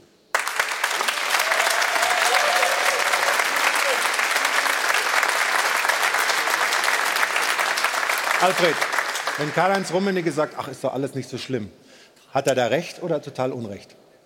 Also ich glaube, wenn Karl-Heinz Rummenigge sich das nochmal in Ruhe äh, überlegen würde und nochmal gefragt würde, würde das auch nicht wiederholen. Da bin ich ganz sicher. Äh, wir haben ja nicht nur Rummenigge, wir haben auch andere, andere ähm, äh, Äußerungen gehabt. Das Ganze ist natürlich überhaupt nicht akzeptabel und äh, so wie die Spanier jetzt mit der Mannschaft und auch wie, DFB, und wie, die, wie die Frauenmannschaft des DFB reagiert hat, ist alles richtig. Wir haben auch das Zitat des, des, des DFB-Präsidenten Neuendorf, der sagte, er würde das nicht machen. Aber das ist nicht der Punkt, ob er es machen will oder nicht, sondern er muss es verurteilen. Das hat er auch unterlassen. Äh, da gebe ich dir recht. Also da, ist der, um, da haben die Männer immer noch ihre, stellen immer noch die Regeln auf. Also es ist nicht zu akzeptieren und der, der, der Präsident wird auch nicht überleben, denke ich mal. Der äh, Trainer wahrscheinlich auch nicht. Und wenn das anders kommen sollte, stürzt das den spanischen Fußballverband in eine existenzielle Krise. Nun ist es ja so, muss man sich mal vorstellen, Sie sind Weltmeisterinnen geworden und eigentlich müssen Sie sich danach nur über diesen Schwachsinn da unterhalten, diese, diese, diese Übergriffigkeit. Laura, reicht dir das denn, ähm, dass unser DFB-Präsident sagt, ich hätte es nicht gemacht? Oder ist das ein bisschen dünne? Also erstmal finde ich es total gut, dass du mich nicht als Erste gefragt Danke. hast in der Runde. Denn dass ich das als ähm, Frau nachempfinden kann und absolut nicht akzeptabel finde und nicht okay, ist, glaube ich, völlig klar, steht außer Frage. So, ähm, die einzige Erklärung, die ich so im ersten Moment auch hatte, ist es, ist es eine euphorisierte Handlung gewesen, über die er nicht nachgedacht hat. Für mich als, als Frau ist essentiell wichtig, wie fühlt sich die Spielerin damit. Mhm. So, die hat klar zum Ausdruck gebracht, sie fühlt sich nicht okay damit und dann muss es Konsequenzen geben. Was jetzt alles passiert und ins Rollen gebracht wird, ist gut, ist richtig so, ähm, ist auch meiner Meinung nach logisch. Das sind so die logischen Schritte, Konsequenzen, die passieren. Ich glaube, wir müssen da noch ein bisschen weitergehen, dass sich zum Beispiel auch ähm, die männliche spanische Nationalmannschaft solidarisiert und sagt, ähm, wir treten vielleicht zum Boykott an, wir sind auch mit dabei, wir müssen ein Symbol setzen. Und ähm, dann ist es immer für mein Gefühl ein Eigenempfinden, wie jemand das kommentieren möchte. Also ich bin auch okay damit, wenn äh, der DFB-Präsident sagt, mein erster Gedanke zu diesem Thema ist, ich hätte es nicht getan. Ich, ich für mein persönliches Empfinden in, in meinen Werten im Leben ähm, sehe Dinge anders, ähm, dann ist das für mich ein Statement, das ich okay finde und das ich so akzeptiere, ja. Stefan? Wie wichtig ist es, dass sich äh, jetzt auch einzelne spanische Fußballnationalspieler der Herren da klar äußern? Wie wichtig ist es, dass wir äh, hier auch in Deutschland, wir haben die Fans von, von Freiburg gesehen, wir hören äh, viele, viele Spieler auch, die sich dazu geäußert haben. Wichtig ist, dass man da klar macht, das ist was, was wir nicht akzeptieren, was wir auch nicht so einfach zur Seite schieben. Absolut richtig. Ähm, da auch die Öffentlichkeit zu nehmen und das zu platzieren, ist absolut richtig. Ich unterstreiche jedes Wort, welches du gerade äh, gesagt hast äh, auch mit dem Kalle Rummenigge. Ich finde schon, er hätte vorher wissen müssen, dass, was er beim Sportbild Award am Montag gesagt hat, was das für eine Reichweite hat. Das muss er wissen aufgrund seiner Erfahrung. Auch das war nicht in Ordnung. Und ich finde auch die Konsequenz jetzt absolut richtig. Okay, also ist, glaube ich, klar geworden, äh, was wir hier für eine Haltung haben. Bin auch sehr froh, dass wir da alle offensichtlich äh, in die gleiche Richtung fahren, dass wir da nicht irgendwie einen Geisterfahrer in der Runde dabei haben. Freut mich sehr, habe ich aber auch nicht anders erwartet, ehrlichweise, bei euch. Wir machen eine kurze Unterbrechung. Jetzt kommt Anna Dollack mit Wettspielinformationen und danach sprechen wir noch ein bisschen über Union, die ja offensichtlich mal wieder dieses Jahr alles richtig gemacht haben. Das ist ja unglaublich, was die für einen Weg gehen, die sich verstärkt haben, jetzt Champions League spielen mit einer sehr, sehr starken Mannschaft. Ihr habt das ja erlebt. Und natürlich gucken wir auch noch mal ganz kurz auf Leipzig, die sportlich hervorragend äh, agieren. Aber der Trainer hat mal wieder Schiedsrichter beschimpft, auf eine Art und Weise, die er schon ein paar Mal gemacht hat. Ähm, darüber wollen wir hier in der Runde auch gleich sprechen. Jetzt aber zunächst Anna Dollack und dann sind wir gleich wieder da. Dankeschön, Anna. Und wir haben hier nur zum Teil zugehört, haben noch, noch heiß äh, über dieses, dieses Spanien-Thema gesprochen. Ich meine, da gab es ja äh, vorher schon Probleme. Die Hälfte der Mannschaft ist ja nicht angetreten, weil sie mit dem Trainer nicht klarkamen. Und, und auch da äh, so Andeutungen immer wieder im Spiel waren, dass es da äh, zumindest in der Art und Weise, wie miteinander umgegangen ist, nicht alles in Ordnung war. Und sind trotzdem Weltmeister geworden. Also die haben eine Wahnsinnsqualität, aber offensichtlich scheint in diesem spanischen Fußballverband eine ganze Menge nicht zu laufen, nicht vernünftig zu laufen. Ja, ich oder? weiß das ist nur aus den Medien, das ist äh, immer so eine Sache, aber da gab es ja vorher schon einen Streik, wo, die, wo ein großer Teil der Mannschaft gesagt hat, wir möchten unter dem Trainer nicht spielen. Und der Verband hat trotzdem am Trainer festgehalten. Das wäre in Deutschland zum Beispiel undenkbar. Man stelle mhm. sich vor, die, die halbe Mannschaft sagt hier mit dem Trainer öffentlich, da wollen wir aber nicht, sonst kommen wir nicht mehr. Ähm, und die sind trotzdem mit dem Trainer weitergegangen. Dann die beste Spielerin der Welt hat den Kreuzbandriss, im Finale nur, nur eingewechselt worden in der 90. Minute. Sie werden trotzdem Weltmeister, dann passiert das. Also spricht erstens mal dafür, wie gut sie sind, aber natürlich auch, dass es unglaubliche Themen drumherum gibt, ja. die, äh, die wir uns jetzt so, glaube ich, gar nicht vorstellen können. Ja, unvorstellbar äh, bei uns, ehrlicherweise. Wir haben einen Wechsel vorgenommen in der Runde. Ja. Ruth ist da, Jan Christian äh, ist schon unterwegs, muss einen frühen Flug kriegen. Ähm, Den Platz Ruth, aber wir, genau, aber wir sprechen noch mal über Union. Hatte ja. ich ja vorhin auch gesagt, du hast noch mal ein paar Sachen rausgesucht, ne? Ja, vor allem zwei Siege, acht Tore. Robin Gosens mit einem perfekten Startelfdebüt. Aber der beste Knipser ist Kevin Behrens. Der hat schon vier Tore gemacht, alle mit dem Kopf. Der ist ja nach dem Mainz-Spiel sogar mit dem Fahrrad nach Hause gefahren. Also ein ganz spezieller Typ, vor knapp fünf Jahren noch in der Regionalliga gekickt, dann über den SV Sandhausen zu Union. Und der ist tatsächlich auch einer, den ein paar Fans gerne in der Nationalmannschaft sehen würden. Also der ist ein klassischer Mittelstürmer, Neuner, wirklich auch so ein ne, Brecher, steht oft richtig bei den Standards. Und demnach er hat ja vor Hansi Flick und äh, Rudi Völler spielen können und demnach haben wir auch ein paar Stimmen aus seinen Reihen. Vielleicht sehen wir ihn ja bald in der Nationalmannschaft. Kevin ist ein Spieler, der immer alles gibt. Und äh, manchmal funktioniert es, manchmal funktioniert es nicht. Ähm, ich glaube, ähm, darum ist er jetzt da, wo er ist in der Bundesliga. Und dass er sein viertes Tor am zweiten Spieltag erzielen konnte, ist toll. Er ist im richtigen Moment am richtigen Ort. Und alles Weitere, wie gesagt, ist nicht äh, Entscheidungen, sind nicht Entscheidungen, die ich irgendwo zu sagen habe. Am Ende ist äh, Kevin für uns wichtig und das ist gut so. Ich glaube schon, dass der Bundestrainer äh, sich äh, darüber Gedanken macht. Aber am Schluss ist das seine Entscheidung und ich glaube, die muss man dann auch respektieren. Ja, schauen wir mal, wo der Weg von ihm noch hinführt. Auf jeden Fall Ähm, saisonübergreifend wahnsinnig gut getroffen, jetzt auch äh, vier Tore schon gemacht.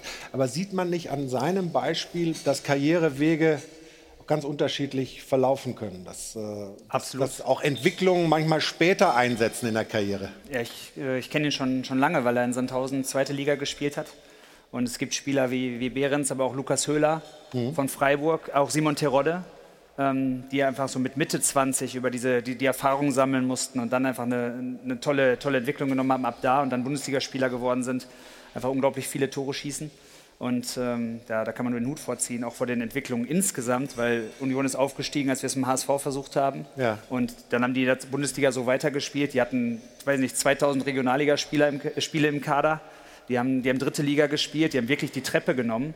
Ähm, die Spieler haben die Treppe genommen und sind dann so weitergegangen in der Bundesliga. Das war schon sehr, sehr besonders oder ist besonders und Kevin Behrens ist dafür ein Beispiel. Kevin Behrens kenne ich noch. äh, Ich war ja zehn Jahre Chefscout bei Holstein Kiel. Da hat er noch beim SV Wilhelmshaven gespielt auch. Hat dann wirklich Stück für Stück sich weiterentwickelt. Hat dann bei Hannover in der zweiten Ihr wolltet den Mannschaft. auch mal holen, oder? Bitte? Ihr wolltet den auch mal holen, oder? Wir wollten in der Tat, waren wir auch mal äh, an ihm interessiert und ähm, letztendlich hat er dann einen anderen Weg eingeschlagen. Und im Nachgang freut es einen dann für so einen Jungen auch, muss man ganz ehrlich sagen, dass er das dann auch bestätigt. Bestätigt vielleicht auch ein Stück weit unsere Arbeit, aber er hatte auch schon nicht den typischen NLZ-Weg gemacht, sondern auch über andere Stationen sich immer wieder weiter hochgearbeitet, auch dann in Sandhausen natürlich nochmal einen nächsten Schritt gemacht. Stefan, traust du ihm auch die nächsten Schritte zu? Welche Schritte? Ja, jetzt erstmal sich da durchzusetzen, Champions League zu spielen. Und wir haben ja schon von der Nationalmannschaft hier so ein bisschen fabuliert. Aber ich glaube, die nächsten Schritte können ja nur sein, diese Leistung, die er jetzt gebracht hat, zu bestätigen in der Bundesliga. Mhm. Ich glaube, das ist das A und O. Und Wir reden jetzt nicht über die Nationalmannschaft. Ich bin immer ein Freund davon, diese Leistung über Wochen, Monate zu zeigen. Und dann können wir vielleicht mal im Februar oder März darüber reden. Aber ich glaube, das ist erstmal das Allerwichtigste, dass er weiterhin die Leistung zeigt bei Union. Gut, dann machen wir dann mal an dem Punkt eine kurze Pause, sprechen gleich über Leipzig, die toll gespielt haben und äh, über den Trainer, über Marco Rose, der stinksauer war und auf den Schiedsrichter zugerannt ist. Hinterher hat er sich wieder eingekriegt und sich entschuldigt, aber das hat er schon ein paar Mal gemacht. Und vielleicht muss Stefan mal den Rohrstock rausholen und äh, ein bisschen strenger werden, was den Leipziger Trainer angeht. Das nach einer kurzen Pause hier im Stahlwerk Doppelpass. Bis gleich. Wir sind zurück beim äh, Stahlwerk Doppelpass. Hajo von Adel und Band begleiten uns immer durch die Pausen. Stefan, ich habe es gerade gesagt, Marco Rose hat sich sehr echauffiert. Seine Mannschaft hat gewonnen. Alles ist eigentlich gut, aber es gab äh, eine Elfmeterentscheidung oder Nichtentscheidung, die ihn erzürnt hat. Und die Reaktion danach ist eigentlich das, worüber ich mit dir sprechen will. Aber zunächst gucken wir mal auf die Szene selbst.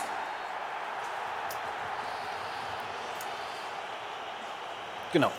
Also, alle haben gedacht, es ist Elfmeter, aber äh, man sieht dann, dass Paulsen eigentlich Girassi drückt ne, oder genau hinten in den Rücken und dadurch kommt es zu diesem ähm, Zweikampf. Und Rose wollte eigentlich hier in dieser Situation äh, einen Elfmeter haben, hat aber den Schubser dann anscheinend oder wahrscheinlich vorher nicht gesehen. Und der Schiedsrichter hat aber hier in dieser Situation richtig entschieden. Das ist Unglück. Und jetzt gucken wir mal in der Pause. Ist dann Marco Rose losgerannt. Alexander Zickler mit, der ihn schon ein bisschen schützen will. Ähm, was ist mit Marco Rose? Na, wir haben es ja vor der Sendung, los? wir haben es ja vor der Sendung uns schon angeguckt. Es ist halt, ich finde es immer gut, wenn ein, ein Trainer sich auch hinstellt nach dem Spiel. Wir wissen Emotionen und alles, was dazugehört. Und ähm, der Spielstand kam ja auch noch dazu. Also sie haben ja nicht 5-1 geführt. Ähm, wenn man sich hinstellt und sich entschuldigt und sagt, hey, ich habe da überreagiert, das hat er ja getan. Die Frage ist halt, das ist jetzt mittlerweile, ich glaube, das dritte oder vierte Mal. Ja, weiß nicht, wie der DFB da reagiert in Zukunft. Ist das aus deiner Sicht ein Problem oder ist das ein Medienthema? Es kommt darauf an, was er gesagt hat, aber erstmal ist es doch ein emotionales Spiel. Und ich weiß nicht, wenn jetzt alle nur noch gute Laune haben, ich stolper immer über die ganzen Internet-Posts, wenn äh, so drum um den Fußball rum und alle haben gute Laune, aber es ist ja ein Spiel, wo eine gewisse Aggressivität auch dazugehört. Und wenn du den Weg gehst als Coach, dann kannst du halt auch schlecht verlieren und dann trägst du das irgendwo auch in dir. Und das kommt ja komplett drauf an, was er gesagt hat. Also er ist nicht, er ist nicht zu nah dran, er ist nicht bedrohlich, ähm, kriegt gelb. Wahrscheinlich hat er also kein Schimpfwort gesagt. Ich weiß nicht. Also ich, wenn das gar nicht geht, äh, Aber wenn du, wenn du in der Halbzeit auf den Schiedsrichter losmarschierst, dann macht das natürlich mit die öffentlichen die Schiedsrichter argumentieren ja auch so, dann macht das natürlich von außen auch was, wenn du auf den Schiedsrichter losmarschierst. Ich möchte mal sagen, wir haben auch einen emotionalen Trainer, das möchte ich nicht ausschließen, dass bei uns vielleicht auch mal passiert auch und ähm, deswegen geht es darum halt auch die Wahl der Mittel in Anführungsstrichen Na auch klar. zu finden. Ähm, aber die Emotionen, gebe ich dir recht, gehören dazu.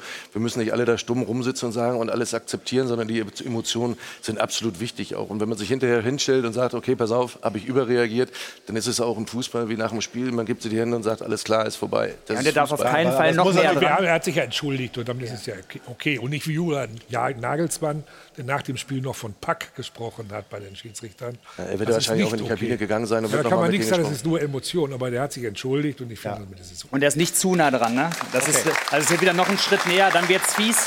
Aber das war er, finde ich, nicht.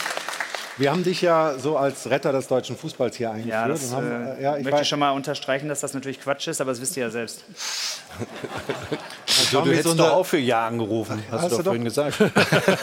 Ja, aber das ist natürlich nicht äh, kein Ein-Mann-Projekt. Äh, nochmal, der ja Hermann doch. Gerland sitzt hier, der Peter Hermann sitzt hier, der Sandro, der Hanno, der Sven, der Lars und dann gibt es noch ganz viele mehr. Also ich habe in Äh, den weil- Werbepausen auch immer angerufen für Ja. Ja.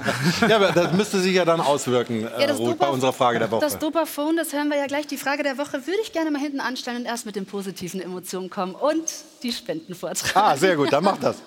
Ihr habt ja schon fleißig gezahlt heute zum Eingang. Ja, der ich würde mich Sendung. vielleicht als äh, F- Retter des Phrasenschweins etablieren. Ich habe gesagt, heute ist Payback-Time. Oh. Ich habe keine Phrase rausgehauen, deswegen alles, was ich dabei habe, geht heute hier rein. Ja, bravo. Es wird hier gefüllt. Großartig, Laura.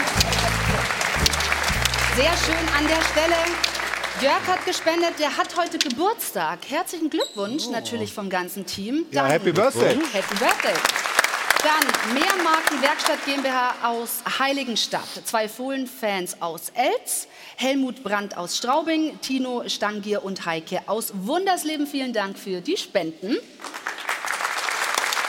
So, wir lösen die Frage der Woche auf. Und ich kann dazu sagen, wir müssen feststellen, das ist ein Prozess, das geht auch nicht von heute auf, heute auf morgen. Und du hast auch angesprochen, das ist ein großes ähm, Team, das da mitarbeitet.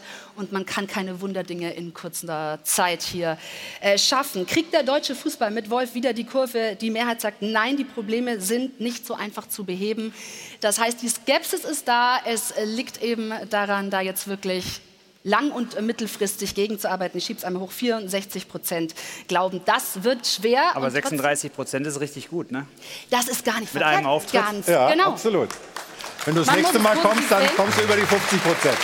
Und jetzt hören wir noch ins Dopafon rein und sind gespannt, ob du angerufen hast. Ich glaube, das Problem ist viel, viel größer. Schaut man sich die Topvereine in der Bundesliga an, wie viele deutsche Fußballspieler dort vertreten sind, dann sucht man sie. Wo sollen die ganzen Top-Spieler für die Nationalmannschaft denn herkommen? Nein, auch ein Herr Wolf kann es nicht richten. Die Spieler müssen endlich lernen, kämpfen zu können. Ich glaube nicht, dass da was verändert wird, weil die Sachen zu eingefahren sind. Unter Hannes Wolf wird es nicht besser, da wenn ich anfange, in den ganzen Jugendbereichen Punkte und Tore wegzulassen, ist dieser Leistungsprinzip komplett ausgesetzt und es schadet nur dem deutschen Fußball. Man muss Hannes Wolf nur genug Zeit geben und man braucht Geduld. Und das wird nicht in ein, zwei Jahren passieren, da braucht man länger dafür. Interessantes Meinungsbild, wie immer, bei uns im Dopafon. Und ich will noch einen Hinweis für Sie. Heute Abend 22 Uhr die Sky Formel 1 Highlights hier bei uns bei Sport 1. Und der Kollege Peter Hardenacke meldet sich jetzt schon mal ganz kurz von der Rennstrecke und macht ein bisschen Lust auf das Rennen. Lieber Florian, liebe Sport 1-Zuschauer, zunächst mal herzlich willkommen hier aus Sanford aus den Niederlanden. Rennen Nummer 1 nach der Sommerpause, Ralf. Und es ist ein gewohntes Bild. Gestern beim Qualifying Max Verstappen, eine Klasse für sich. Was vor allen Dingen äh, beeindruckt dich nach wie vor, wenn du ihn auch siehst? Ja, auf jeden Fall, was er hier wieder gemacht hat, auch mit dem, wie soll ich sagen, Druck im, Hinter, im Hintergrund äh, von, von der Heimveranstaltung, vom Heimrennen, mit dem, was er alles zu tun hat, hat er wieder die Leistung abgerufen. War gar nicht so leicht für ihn im äh, freien Training davor, deshalb Chapeau. Aber dahinter geht es ganz schön zur Sache. Albon wieder gut dabei, Norris gut dabei. Also ich glaube, es wird ein spannendes Rennen. Hinter Max Verstappen, wie schätzt du es ein? Wer ist da für dich ähm, die zweite Kraft? Ja, da auf jeden Fall im Moment McLaren. Äh, Russell hat auch ein gutes Qualifying gemacht, aber der Mercedes scheint nicht konstant genug. Also da ist noch Arbeit. Nico Hülkenberg seinen Vertrag äh, verlängert, ja auch Geburtstag gehabt, äh, letztes Wochenende 36 äh, geworden. Allerdings heute die Aussicht, dass er was zu feiern hat, nicht ganz so groß. Ich wollte gerade sagen, der wird eher weniger zu feiern haben. Da muss er einfach jetzt Geduld haben, warten, dass dann hoffentlich mal ein größeres Update kommt. Man hat ein bisschen was mitgebracht. Das sieht nicht ganz so vielversprechend aus, was man jetzt in erster Linie mit hat. Also da drücken wir die Daumen, dass Nico dann auch wirklich mal irgendwann zeigen kann, was so ganz in ihm steckt, außer im Qualifying auch im Rennen.